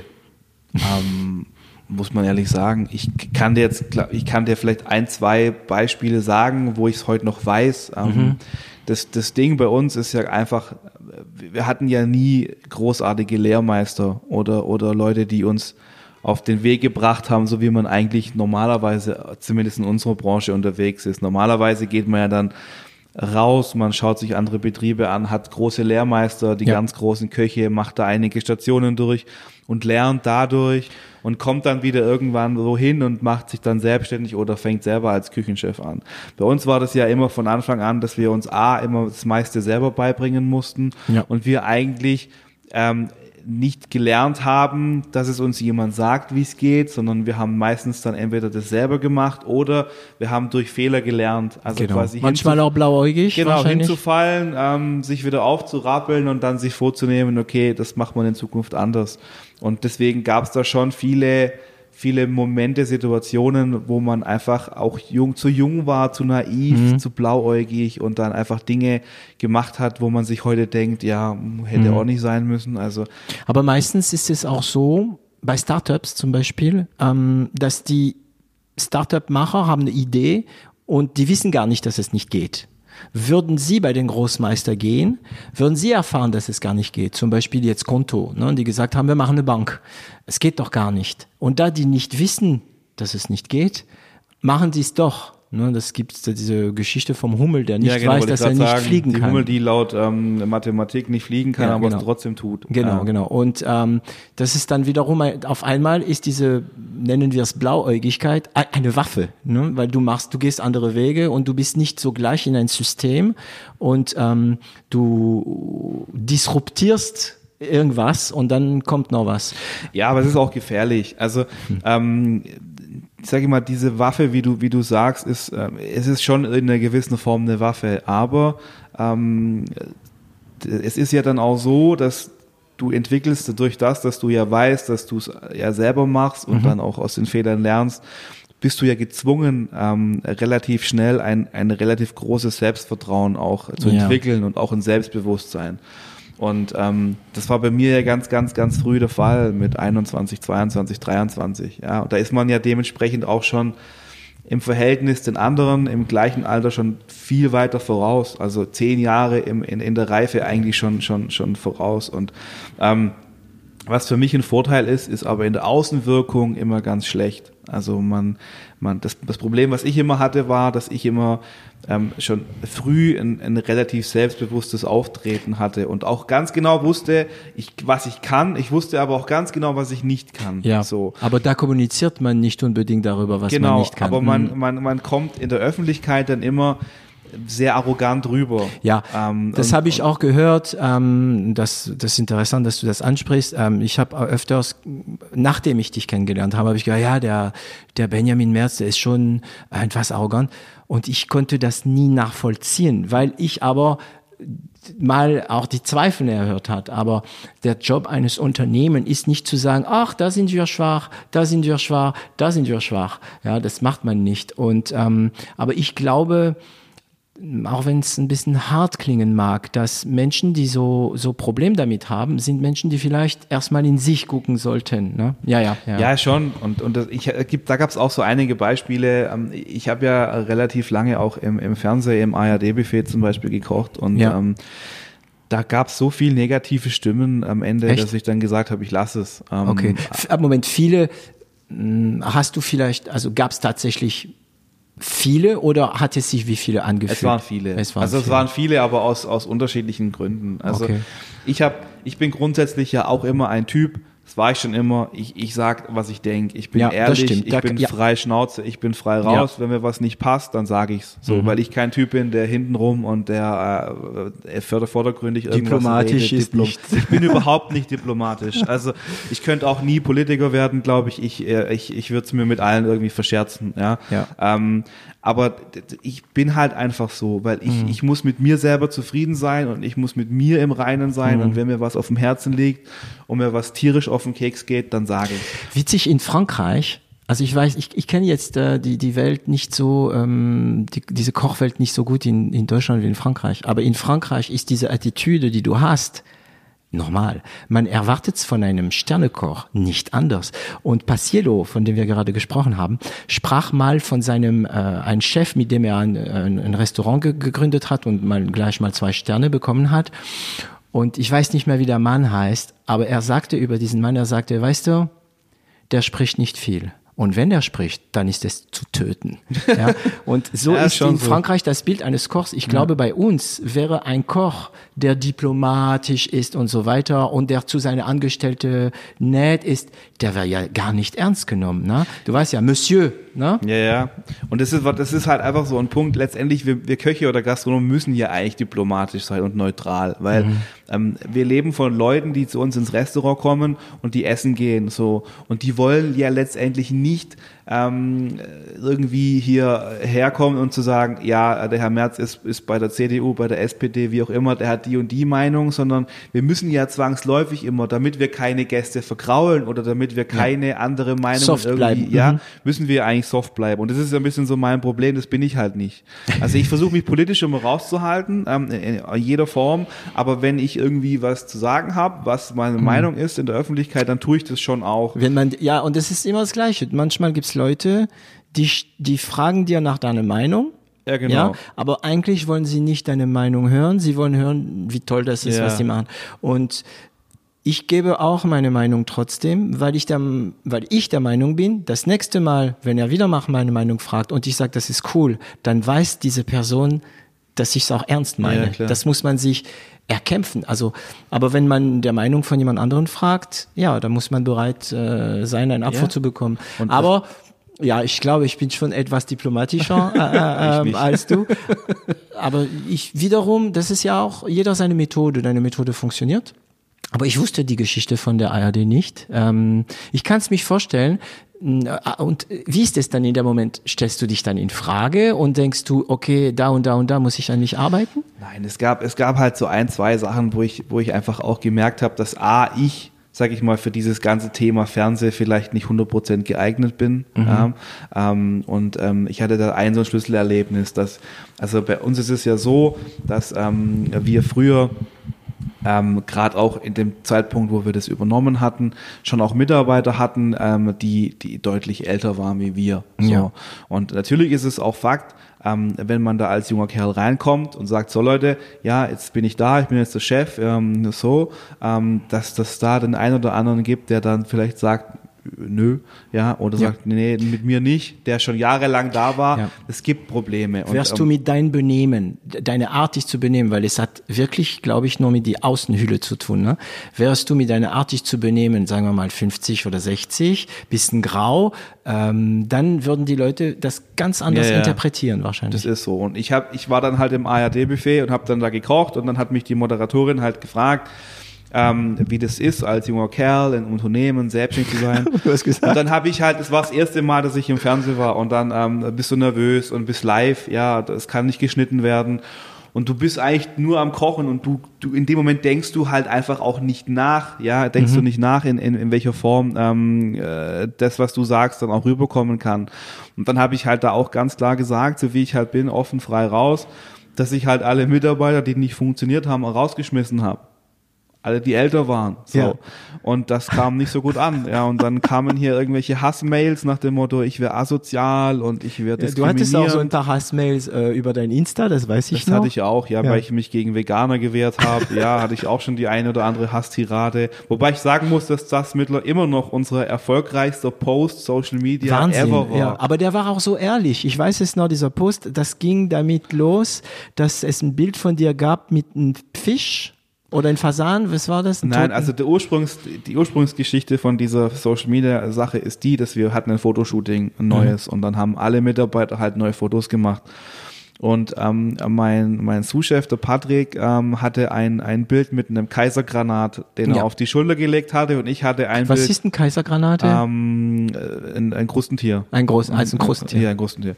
Und, ähm, und ich hatte ein Bild mit einem Fisch so vom Auge, Ja. so wie mit dem ZDF, das zweite sieht man besser. Und ähm, diese Bilder waren natürlich online und Mhm. in den Flyern und überall in Drucksachen. Und eines Tages ruft das Veterinäramt an und hat gesagt, ähm, äh, wir sollen bitte sofort das äh, Bild entfernen. Es gäbe eine Beschwerde ähm, von einer Frau, dass äh, das wäre Tierquälerei. Ähm, und wenn wir das Bild nicht entfernen würden, dann ähm, würden wir eine Anzeige bekommen. Und dann habe ich das Bild erstmal rausgenommen und habe mich dann aber tagelang darüber geärgert, dass ich jetzt einfach ohne drüber nachzudenken und ohne mich selber zu hinterfragen, das Bild einfach rausgenommen habe, nur weil irgendjemand, eine einzelne Person, die uns nicht kennt, Sich gestört. oder die, sie- die uns nicht mag oder die irgendwelche Vorurteile hat, sich daran gestört hat und ich dann auch gleich klein beigegeben habe. Und dann habe ich das Bild wieder online genommen und habe dann bei Facebook da, das geschrieben, ähm, dass ich halt ähm, mit diesem Bild, dass ich mir nicht vorschreiben lassen möchte, ähm, was ich zu tun habe, dass ich ähm, bewusst keine vegane Küche anbiete, dass ich aber natürlich dennoch ähm, den höchsten Respekt vor den Produkten habe und vor den Tieren. Und ja, ich weiß, das war ein cooler Post. Also damals habe ich mich sogar gefragt, ob da Profi am Werk war. Nein, es weil das war sowas völlig für, aus dem Bauch heraus ja, reflektiert, aber das war reflektiert Ja, auch. aber halt mit Tage Abstand. Also das war Ja, auch was, was ja, ich gelernt genau. habe. Ja, ich darf nie, ich darf niemals etwas sagen oder schreiben, wenn ich in dem Moment davon Ja. erfahre, sondern Ja. das war früher bei mir ganz schlimm. Also wenn eine schlechte Restaurantkritik Zack, reinkam, zack. sofort boom, Ja. Mhm. so ganz schlecht, ja, ganz ganz schlecht. Ja, ich, äh, wir, wir setzen uns viel damit auseinander bei l'Agence, ähm, weil, weil, weil wir bringen unsere Kunden bei zu reagieren auf solche schlechte Kritiken. Und wir sagen denen, das Problem ist in den Social Media, wenn du nicht schnell genug reagierst, wirst du als arrogant dargestellt. Wenn du zu schnell reagierst, gibt es keine, kein Filter. Ähm, und was meistens sehr hilft, finde ich, ist es, sich die Frage zu stellen, was will mir diese Person sagen? Und zwar auf der Sicht der äh, Vier-Ohren-Modell. Ne? Will mich die Person einfach eine Fachinformation geben oder will sie sich selbst profilieren? Und meistens Leute, die so also es gibt die, die einfach nur Hater sind. Und äh, ich glaube, das kommt aus dem heraus, die wollen einfach auf allem schlagen. Aber viele, die so Kritik machen, wollen einfach einen guten Zweck dienen. Die wollen sich selbst mh, profilieren, sagen wir mal. Und die Botschaft ist nicht, ähm, du bist ein Tierquäler, sondern die Botschaft ist mehr, ich schütze Tiere, ich bin ein guter Mensch. Und wenn man es schafft, manchmal die Leute mit der Zunge zu beantworten, mit dem sie gesprochen habe, also auf den Vier-Modell, dann Modell, dann kann man eine ganz brenzliche Situation wieder ähm, ausschalten und dann ist alles wieder gut. Man muss halt eine Nacht drüber schlafen. Ja, meistens. ja, aber man muss fähig sein. Ich bin, ich, manchmal bin ich auch ein bisschen zu arg, so, du tust mir weh, bam, ich schlag zurück Ja. und dann, dann, ja, genau. Aber damals war das, ich weiß noch, und heute noch Reaktion noch drauf, ja? Okay. Ähm, war das ein Fehler, dieses Bild wegzunehmen? Ja, schon. Hm. Weil, weil letztendlich es ist nichts passiert. Also wir haben keine Anzeige bekommen. Ja. Ähm, und ganz ehrlich, ähm, selbst wenn ich eine Anzeige bekommen hätte, äh, pff, äh, wäre ja, hätte sich ja in Luft aufgelöst. Ich meine, was will man mir denn nachwerfen? Dass ich ein bereits totes Tier Ein für ein Foto habe, äh, genommen habe und es ist ja nicht so, dass wir das Tier jetzt einfach nehmen, auf die Schulter legen oder in die Hand und dann wegschmeißen. Mhm. Das wurde ganz normal als Personalessen dann auch verarbeitet. Das heißt, ähm, ich weiß ja schon sehr wohl, wie ich respektabel mit Produkten umzugehen habe Ja, und ja. ich weiß auch, Du dass zelebrierst sie sogar. ja, eben. Mhm. Und ich weiß auch, dass, ähm, dass die Tiere natürlich dafür sterben. Aber es ist ja leider Gottes halt oftmals auch so, dass die Leute, die am, am meisten sich aufregen und am meisten in der Öffentlichkeit sowas beschreien, ähm, die diejenigen sind, die am wenigsten Wissen über Produkte haben, über die Herkunft und über die Ernährungsweise. Mhm. Damit haben wir einige vegeta vegetarische Zuhörer verloren. Nein, Aber nein, ich bin also- voll deine Meinung, ja. Ich ja. habe ja, nein, es geht ja nicht um, um, um Veganer oder Vegetarier, es geht einfach nur darum, dass, dass, dass viele Leute halt ähm, immer in der Öffentlichkeit was propagieren oder, oder eine, Meinung haben, ja, aber dann letztendlich diejenigen sind, die im Supermarkt das billigste Fleisch aus dem Kühlregal abgepackt kaufen. Um das geht's halt. Und Ja. das ist genauso wie, ähm, wenn man es jetzt ähm, mal aufs Restaurant bezieht, ähm, wir haben wir haben jahrelang, ähm, das ist auch so ein Punkt, wo ich sage, da habe ich mal gleich beigegeben. Wir haben ja jahrelang von Anfang an immer Gänsestopfleber oder Entenstopfleber verarbeitet. in- Da in- sag ich lieber nichts dazu. Ja, ähm, du als Franzose isst das bestimmt Ja, ja, ich auch sehr es gerne. schon, ja. Mhm. So, ich mag's auch gerne und und viele viele Gäste, die die wissen halt einfach nur ähm, ja, äh, Entenstopfleber, Gänsestopfleber, ja, da wird das Tier gestopft, das ist Tierquälerei, so, ähm, Ja. und, und das, das esse ich nicht, das will ich nicht. Ja, so. und dann ist da Schluss. Genau. Und, und da ist es ja auch so, da wird ja quasi dann die eigene Meinung über die eines anderen gesetzt, nach dem Motto, ja, wenn es in diesem Restaurant Entenstopfleber oder Gänsestopfleber gibt, dann komme ich dann nicht mehr zum Essen hin. Ja, ja boy- boykottiert. Genau. Oh, mm. Trotz dem Fakt, dass wir noch 11, 12, 13 andere Gerichte auf der Karte haben und Ja. man das ja nicht konsumieren muss. Aber genau das sind dann die Menschen, die wiederum sich auch nicht die Gedanken machen und dann äh, Wiesenhof unterstützen oder die Massentierproduktion, indem Ja. sie beim, beim, bei irgendwelchen Billigdiscountern Ja. das Fleisch kaufen. Und diese Diskussion ging mir dann irgendwann so auf den Keks, dass wir bis heute keine Stopfleber mehr im Restaurant verarbeiten. Schade. Ja. Ähm, kannst du dich an eine besondere schlaflose Nacht erinnern? Mai am Anfang viele. Also ich denke, wenn man, wenn man sich selbstständig macht, in jungen Jahren nicht weiß, was auf einen zukommt, ähm, Schulden bei der Bank hat ähm, und dementsprechend auch ähm, immer ein gewisses Risiko hat und auch die Erfahrungen noch nicht hat, da gab es schon viele schlaflose Nächte, wo man wirklich auch denkt, ja, geht es alles gut, schaffen wir das? Und ähm, man lernt einfach auch im, im Laufe der Jahre anders damit umzugehen. Also natürlich haben wir heute auch ähm, ein Haus gekauft, Schulden bei der Bank. Ähm, wir investieren immer wieder ins Unternehmen. Das heißt, wir, wir sind auch immer wieder mal auf Fremdkapital angewiesen. Ja. Aber ähm, man geht halt heute einfach anders damit um. Also, dass man einfach sagt, okay, ähm, man kann das anders einordnen mhm. und dann ist es sicherlich auch so, ähm, es ist ja bei uns auch nicht immer alles Gold, was glänzt. Das heißt, es gibt mal gute Zeiten, es gibt mal schlechte Zeiten, es gibt gute Monate, es gibt schlechte Monate.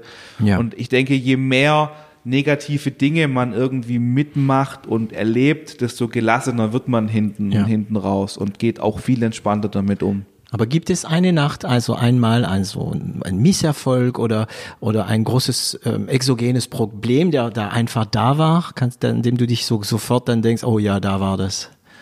Also ich hatte ich hatte letztes Jahr ähm, äh, einen großen Streit mit mit einer ehemaligen Mitarbeiterin, ähm, ohne jetzt Namen nennen zu wollen. Ähm, das hat mich, das ging eigentlich gar nicht um das, um das Arbeitsverhältnis an, an für sich, sondern das ging einfach nur dass da hintenrum auch bei anderen Mitarbeitern schon während sie noch da war, ähm, vieles Schlechtes über uns erzählt hat. Äh, viel nach Lügen, außen. Nach, ja, nach außen, aber auch bei den anderen Mitarbeitern. Viel Lügen erzählt hat, ähm, äh, Dinge erfunden hat, die nicht, nicht den Tatsachen entsprechen ähm, und dann auch ähm, bei Gästen sich hat äh, diese Dinge erzählt und, und das hat mich einfach menschlich so verletzt, ähm, weil wir uns einfach schon auch auch nah standen. Ich will schon sagen, auch ein bisschen befreundet waren. Also mhm. ich meine, wir sind ein kleines Team. Da, ja, da, da ist, ist man es schon auch. Wie groß etwas, ist deine Brigade in der also Küche? Wir sind nur zu dritt in der Küche okay. jetzt. Also mhm. das ist schon, dass man auch, aber auch im Service, dass man da schon ein anderes Verhältnis hat, wie wenn man jetzt mit ja, 100 ja. Mitarbeitern da arbeitet. Und das hat mich eigentlich unabhängig von dieser unternehmerischen Geschichte einfach menschlich auch so verletzt, dass man eigentlich so hintergangen worden ist und dass man sich auch in den Menschen so getäuscht hat. Und mhm. das war, was mich dann eigentlich auch so geärgert hat, dass ich trotz der Erfahrung, die ich mittlerweile habe, die vielen Jahre, mich trotz, dass ich es trotzdem nicht habe kommen sehen oder dass ich das nicht gecheckt mhm. habe, was da im Hintergrund abging. Dass es dann nicht gepasst hat. Ne? Genau, dass ich es einfach nicht registriert habe und das hat mich eigentlich so geärgert und mich so verletzt, dass ich wirklich einige Tage, Wochen echt nicht gut geschlafen okay. habe und mich da eigentlich so eigentlich auch so reingesteigert habe. Ähm, Personal ist bei vielen ähm, Unternehmer ein, also ich, ich denke, Personal ist bei allen äh, ja. Unternehmer ein, ein Thema, mm, weil Menschen manchmal nicht so sind, wie man sie ähm, gerne hätte, weil manchen Menschen sich ändern. Äh, mit, also es menschelt halt überall, ne? Ja. Okay. Und ähm, äh, also du hast vorhin gesagt, du kannst auch nicht so gut delegieren, ne? Also mittlerweile kann ich schon. Das kannst also, du. Was heißt für dich? Also hast du keine Angst davor, delegieren? Weil man, das, für mich ist es so, ich, ich lerne das gerade sehr, weil sonst kann er nicht wachsen, glaube ich, wenn man nicht ja. delegiert. Also ich glaube nicht. Ich weiß, dass man nicht wachsen kann, wenn man nicht delegiert. Aber ich werde manchmal nach wach, nachts wach deswegen. Und ich weiß nicht warum. Ich habe dieses Kontrollverlustgefühl, weil immer diese Idee, wenn man der CEO ist, also der Unternehmer ist, macht man die Sachen immer hundertprozentig. Sogar etwas mehr für die Kunden macht man alles. Und ich war demnächst mit einem Bekannter aus in Frankreich, der auch Unternehmer ist. Der hat auch ein Exit ähm, mit einer Baufirma gehabt, also er hat es verkauft. Und ich habe ihm gesagt, ah, ich mache es mir schwer mit Delegieren. Und er guckt mich an und sagt ganz einfach, ja, du bist nicht so sicher, ob es denen so wichtig ist. Ne? Ist das auch bei dir so ein Problem? Ich denke, das ist bei mir äh, so ein bisschen auch der, der, der Schutz vor den, also der Schutz der anderen ist, dass ich sage, okay, ich, ich mache es lieber selber, ähm, dann müssen es die anderen nicht machen. Oder, mhm. oder, okay. oder auch manchmal, das hört sich jetzt vielleicht ein bisschen blöd an, aber dass ich sage, ich, ich mache es selber, dann, dann weiß ich, dass es so gemacht wird, wie ich das haben genau, will. Genau. So, weil bevor ich es 20 Mal erklären muss, mache ich es lieber einmal selbst. richtig selbst. Mhm. Ähm, die Einstellung ist, ist völlig falsch, ist echt völlig Banane, aber ähm, ich denke, da ist jeder, glaube ich, auch ein bisschen anders. Und mhm. ähm, viele haben diese Einstellung, wenn man es nicht selbst macht, dann wird's nix. Aber ich glaube, da kann man nicht wachsen, wenn man das. Das stimmt. Nicht. Man muss loslassen. Ja. Ähm, äh, man muss einfach loslassen und man muss manchmal in Kauf nehmen, dass es nicht so gemacht wird, wie man es selbst gemacht würde. Das ist aber einfach auch ein Lernprozess. Genau. Ähm, am Anfang dachte ich, es wird nie so gut gemacht, wie ich es gemacht hätte. Jetzt mittlerweile habe ich gelernt, es wird anders gut gemacht. Und, ähm, und man muss auch die Exzellenz erkennen. Ne? Es gibt Leute, also ich hatte so eine Angestellte auch, die uns dann äh, verlassen hat, leider. Ähm, die war einfach ganz anders. Die hat die Sachen, die ist die Sachen ganz anders angegangen. Die hat anders organisiert, die, die hat woanders gespeichert, die ist, die hat zehn Sachen gleichzeitig gemacht. Aber das hat funktioniert, ne? Ähm, aber das Delegieren, das ist wirklich so ein, so ein Kontroll, Kontrollsache und eine Exzellenz, Exzellenzerkennung, glaube ich, ob man ja, die Exzellenz ist, erkennt. Ne? Es ist aber auch irgendwie ein Lernprozess. Ich denke, ähm, bei uns ist es auch, also am Anfang war ich noch viel schlimmer wie heute. Das ist, ähm, wir sind ja mittlerweile auch gewachsen, haben mehr Zimmer dazu bekommen, haben auch viel mehr Umsatz wie früher und auch viel mehr, sag ich mal, Umschlagshäufigkeit auch im, im, Hotel und, und dementsprechend auch mehr Mitarbeiter. Und ähm, da ist es schon so mittlerweile, dass wir auch das viel im Team machen, dass ich sage immer ein Teammeeting und dann sage ich, hey, pass auf, ähm, wir müssen die nächsten Wochen das und das und das und das machen. Ja, mhm. ich mach's nicht. So, wer macht's denn bitte? Und und dann ähm, verteilen wir das quasi einfach auf die einzelnen Schultern. Das ist schon, dass ich sage heute, dass ich gebe schon einiges ab, ja. ja. Ähm, aber ich bin halt also ich bin zum Beispiel jemand, ähm, wenn, wenn jetzt beispielsweise bei uns in der Küche die Spülkraft ausfällt, dann bin ich halt der Erste, der hinsteht und das selber macht. Und das ich, kommt bei Angestellte unglaublich an. Wenn genau. der Chef mal auch mal Hand ja. legt. Ja. Oder halt auch mal den Müll machen oder, oder mhm. ähm, äh, wir haben wir haben zum Beispiel, also eigentlich ein blödes Beispiel, aber wir haben, im, es ist ein altes Haus bei uns hier, 1784 gebaut und wir haben im, im ganz tiefen Keller gibt es im Kühlhaus noch so eine Sickergrube. Das heißt, da gibt es keinen Abfluss in die Kanalisation. Mhm. Das ist einfach nur ein Behälter, der im Boden eingelassen ist ja. und den muss man alle paar Wochen mal auspumpen. So. Mhm. Und das ist, was ich zum Beispiel auch sage. Ähm, ich mache das selber, ja. weil ich diese Drecksarbeit ja. meinen Mitarbeitern nicht ja. zumuten möchte. Genau, das mache ich auch gerne, genau. dass und ich so denke, nee, diese Aufgabe ist zu niedrig für meine Mitarbeiter, genau. also mache ich lieber so. Das, mhm. Aber das ist, glaube ich, auch einfach auch was gut gemeint ist, weil ich könnte ja auch sagen, ich mache diese Drecksarbeit nicht, weil ich bin ja der Chef. Ja, ja. das machen viele. Das machen viele, mhm. zu viele und, mhm. und das ist, glaube ich, auch der Unterschied zwischen Boss und Leader. Gibt es ja, ja, immer diese, diese Unterscheidungen. Und ich bin ja auch heute der Meinung, was ich auch meinen Mitarbeitern auch immer sage und meinen Studenten übrigens auch, ähm, man kann sich den Respekt bei den Mitarbeitern heute viel einfacher verdienen, wie das früher die frühere Generation gemacht hat. Also ja. die frühere Generation in der Küche, die haben sich den Respekt ähm, verdient durchs Anschreien, durchs Beschimpfen, durchs ja, Einschüchtern, durchs ja. Erniedrigen. Das war aber dann ein negativ belasteter äh, Respekt. Und heute, wenn ich mit gutem Beispiel vorangehe, wenn ich die Arbeiten auch mal selber mache, und wenn ich lobe. mich selber mhm. in die Spülküche stelle und sage, komm, ja, okay, Spül, Spülfrau heute krank, scheiße, noch gut Deutsch gesagt, ähm, Restaurant voll, okay, ähm, ich mach's, ich mhm. fange schon mal an und wenn ihr fertig seid, dann, dann machen wir das mhm. kurz zusammen. Damit schaffe ich doch viel mehr eine, eine Respektsbasis, ähm, wie dass ich dann anfange rumzubrüllen, rumzuschreien, mhm. zu beschimpfen.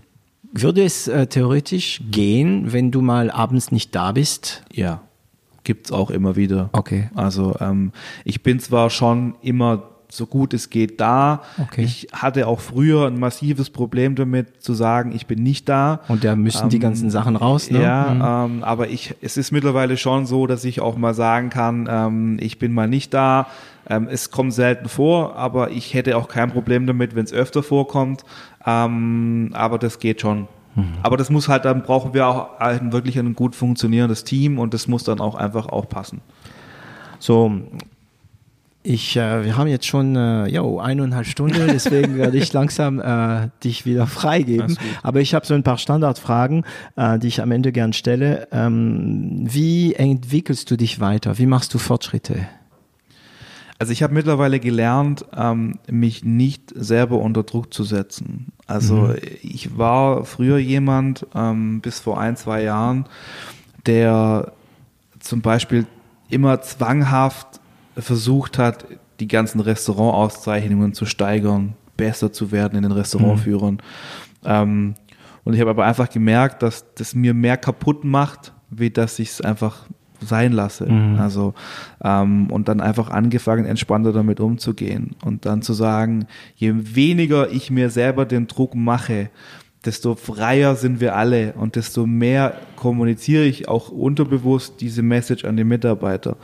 Und ähm, das funktioniert erstaunlich gut und ich mache es eigentlich im, im Alltag auch so, dass ich sage, ähm, lass es einfach auf dich zukommen Ja. und, und lass es einfach so passieren, wie es passiert, weil ich der Meinung bin, du kannst es eh nicht ändern. Du kannst es vielleicht bewusst in manchen Bereichen Ein bisschen die Richtung geben, ja. Ja, also ich, ich mache mir oder habe mir früher auch oft die Gedanken gemacht, ja, ähm, so Fragen wie, wie komme ich ins Fernsehen? Wie habe ich mehr mediale Aufmerksamkeit? Wie kriege ich irgendwelche gut bezahlte Werbeverträge? Mhm. Ja, ähm, äh, vergiss es. Also ähm, wenn du mit Zwang, mit Zwang oder mit Druck die Leute anschreibst und selber nachfragst und Mhm. auf die zugehst, kriegst du gar nichts, sondern die müssen von alleine auf dich kommen. Du musst, du musst dafür sorgen, dass sie aufmerksam werden. Geduldig ja. bleiben. Ohne Genau, nachzufragen. geduldig bleiben, sich einen Plan machen, ein bisschen strukturierter die Sache angehen, uns einfach laufen lassen. Ähm, was ich ganz vergessen habe, du kochst regelmäßig auf die AIDA. Ja. Wie kamen die auf dich? Ähm, oh, ich habe ein Lächeln gesehen. Also dein Jahr war, dein Jahr war nicht nur so ja, das war ja und da hat man wirklich gesehen schöne Erinnerungen und so. Also man muss dazu sagen, es ist Urlaub. Ja, also ähm, äh, wir, wir kennen ähm, die AIDA oder AIDA Cruises schon sehr lange, weil wir schon sehr, sehr früh, ich und meine Frau angefangen haben, so Kreuzfahrten zu machen. Ja. Ähm, ist Ah, auch so natürlich ging's. Mhm. ist auch natürlich dadurch bedingt, dass wir keine typischen Leute sind, die Badeurlaub machen, weil wir halt nicht abschalten können, immer was zu tun haben wollen. Ja. Das heißt, wir haben gesagt, komm, lass uns irgendwas machen, wo wir in kurzer Zeit viel Programm haben, viele Länder und Kulturen Keine Langeweile. sehen, ja, keine Langeweile haben. Deswegen haben wir gedacht, okay, Kreuzfahrtschiff, geil, ja, jeden Tag ein anderer Hafen, anderes Land, viele Kulturen, viel Essen gehen. Und daher kam das und wir haben dann an Bord ähm, meinen guten Freund mittlerweile von mir kennengelernt, Sascha Quast, ähm, der Küchenchef ist äh, auf einem der Schiffe. Da hat sich eine Freundschaft draus entwickelt und ähm, durch ihn haben wir dann quasi auch die, die obersten Chefs kennengelernt, den Günter Kroak, das ist quasi der Küchenchef aller Küchenchefs. Okay. Und äh, der hat mich irgendwann mal gefragt, hast du nicht mal Bock, ähm, mit aufs Schiff zu kommen? Und du hast gesagt, buff. Ja, ich habe gesagt, ja, wenn es unbedingt sein muss, ja. Nein, natürlich haben wir gesagt, ja, wir kommen gerne mit und ähm, gehen dann einfach nur in Urlaub und ähm, haben wie die ganze Familie auch einfach normalen Urlaub, nur dass ich halt in meinem Urlaub ähm, ein, zwei, drei Tage dann quasi Ah, okay. in meiner Freizeit auf dem Schiff dann quasi koche Mit einer Ja. fremde Brigade. mit einer fremden Brigade. Das heißt, du kommst da rein, du kennst die Brigade nicht. Null. Also für die, die nicht wissen, eine Brigade, also für meine Mutter, eine Brigade, das ist das, ist das Küchenteam, das ne? Küchenteam, aber auf dem Schiff sind es ja bis zu 300 Leute. Also ah, okay. je nachdem, wo man auf dem Schiff dann kocht. Ähm, Und das heißt, du kommst da und du sagst, heute kochen wir das oder? Genau, wir, wir wir versuchen uns so, so gut wie es geht vorzubereiten, indem wir ja wissen, welche Route haben wir, dann wissen wir ungefähr, was für eine Küche uns erwartet und ähm, aber wir wissen, äh, wir, wir gucken, dass wir grob ein paar Produkte bestellen, die wir verarbeiten wollen. Das Der heißt, Rest du meldest es im Voraus, was vier Monate wird. im Voraus, ja. Ah, okay. Das heißt, wir müssen schon ein bisschen länger planen ähm, und den Rest gehen wir dann immer auf den Märkten einkaufen. Also wir gehen dann morgens raus. Aus dem Schiff? äh, In den Hafen, gehen, Wow, dann, cool. gehen dann einkaufen in die Hafenmärkte, ähm, Fisch, Fleisch, Gemüse, Obst, ähm, Kräuter, was wir so Mhm. finden und dann ge- bringen wir das wieder aufs Schiff und dann kochen wir quasi aus den Zutaten das Abendmenü oder ein Kochkurs oder ein, ein, ein kleines Meet and Also Greet. doch wieder ein bisschen der Improvisation, so wie du es Ja, gerne. viel, viel, Mhm. viel. Mhm. Ja, also ähm, das Ding ist halt, man muss halt immer ein bisschen berücksichtigen, dass wir einfach eine andere Menge auch haben. Also wir haben dann an Bord ne, schon natürlich auch ähm, viel Gäste. Wir waren jetzt ja vor kurzem wieder auf dem Schiff und haben gekocht. Und da haben wir auch zum Beispiel einen Poolbrunch gemacht für Okay. 500 Leute. Ja, das heißt, Pool Brunch, was, äh, man hört ja Pool Brunch, oh Pool cool, Brunch, für ja. 500 Leute. Ja, Okay. Ja, und das heißt, für 500 Leute musst du halt schon ein bisschen anders planen. Ja. Auch, auch die Lebensmittel, die Zeit, wie lange du brauchst, um das zuzubereiten. Und ähm, das heißt, da ist schon ein bisschen mehr Organisation nötig, wie jetzt hier bei uns im Betrieb. Und die haben wiederum ein bisschen etwas von deinem Namen, ne? Ja, also das ist halt immer, also jetzt die letzte Reise war zum Beispiel eine Weltreise. Das heißt, die Leute waren schon seit 22. Oktober, glaube ich, äh, Ja. auf dem Schiff. Ja. und so einen gewissen Lagerkoller schon gehabt und dann ähm, hat die AIDA halt immer ganz gerne die Leute da, ähm, wenn's, wenn man irgendwie jemand braucht zum Entertainen, ein bisschen zum Abwechslung zu sorgen, um ein bisschen Programm zu machen, gerade auch wenn viel Seetage sind, haben wir halt einfach verschiedene Aktionen gemacht an den Seetagen. Ähm, Ist das ruhig in der Küche? Erstaunlicherweise ja. Gibt es diese spezielle Brenner und so weiter, die sich dann Ja, ja. mitbewegen? So Also wir hatten jetzt auch in der letzten Route ordentlich Seegang. Und wie- ja? Richtig Seegang. Ich war auch zwei Tage auf der Kabine, weil es mir so schlecht war. Echt? Ihr Wahnsinn. Ähm, und die Küchen sind schon so ausgestattet, dass man quasi den guten Seegang auch dann überbrückt mit Geländer an den Arbeitsflächen und am Herd und so. Mhm. Okay. Es ist schon so eingerichtet. das ist eine andere Art von eine Küchen. andere Art ja. von Küche, ja. Ja, ja. Ähm, hast du irgendwelche ähm, Tools, die du verwendest, als, als sagen wir mal, als, diesmal als Unternehmer oder arbeitet ihr einfach nur mit Outlook und äh, oder für diese Hotel ganze Geschichte benutzt du Dirs äh, 21 oder was anderes? Äh, Also wir haben im Hotel haben wir Brotel ähm, für das Hotelreservierungssystem. Wir haben äh, für die Schnittstelle ist Vioma. Wir haben im Restaurant Booketable. Ähm, also wir arbeiten mit den mit den Standard-Tools, sage ich mal. Und ich habe im Büro, also ich habe Mac und ähm, Oh. ich arbeite mit den Mac-eigenen Geschichten. Ähm, ich muss auch sagen, dass diese ganze ähm, Verwaltungsaufwand, den wir haben, ähm, sich eigentlich mit den normalen Basics äh, be bewerkstelligen lässt. Ähm, bei der Buchhaltung ist es nochmal was anderes. Ähm, da haben wir auch schon zwei, drei so Spezialprogramme. Aber ansonsten haben wir jetzt auch nichts äh, spektakulär was anderes, was die anderen nicht auch haben. Okay. Also und dann zum Schluss, äh, wie kontaktiert man dich am besten? Ähm, wo bist du präsent? Also im Instagram bist du? Ja, also ich habe überall, ich habe ähm, Instagram, ich Wie habe heißt Facebook. dein Insta noch? Ähm, Benjamin unterstrich Merz. Benjamin ich habe auch eine neue Website jetzt, ähm, benjaminmerz.de. Wie, du hast uns nicht gefragt bei der Chance? Nein, das war ähm, über eine Sonderkooperation und ähm, ja, also LinkedIn? Man, Bist du in LinkedIn auch? Nee. Noch gar nicht, ne? nee, okay. Also okay. ich so Xing und, und LinkedIn ist nicht so meins. Ich weiß nicht, nicht so Und meine wenn jemand Welt. dich kontaktieren möchte, was ist der bessere? gerne einfach übers Restaurant. Also entweder über die neue Website oder übers Restaurant direkt oder Also über per Mail unsere eigentlich, ja. Hotelseite merz und merz.de kann man uns auch kontaktieren. Ähm, ja, Okay, Benjamin, vielen Dank. ich habe zu danken. So, Sie haben es jetzt geschafft, diese ziemlich lange Folge zu hören. Das ist die zweite Folge von, von 0 auf 1. Ähm, Sie können uns abonnieren. Sie müssen uns abonnieren. Sie sollten auch Ihre ganze Freunde zwingen, uns zu abonnieren. Und wenn Sie dann dabei sind, machen Sie auch für Ihre Oma ein neues Konto bei uns und abonnieren Sie uns. Und wir hören uns nächstes Mal. Bye bye.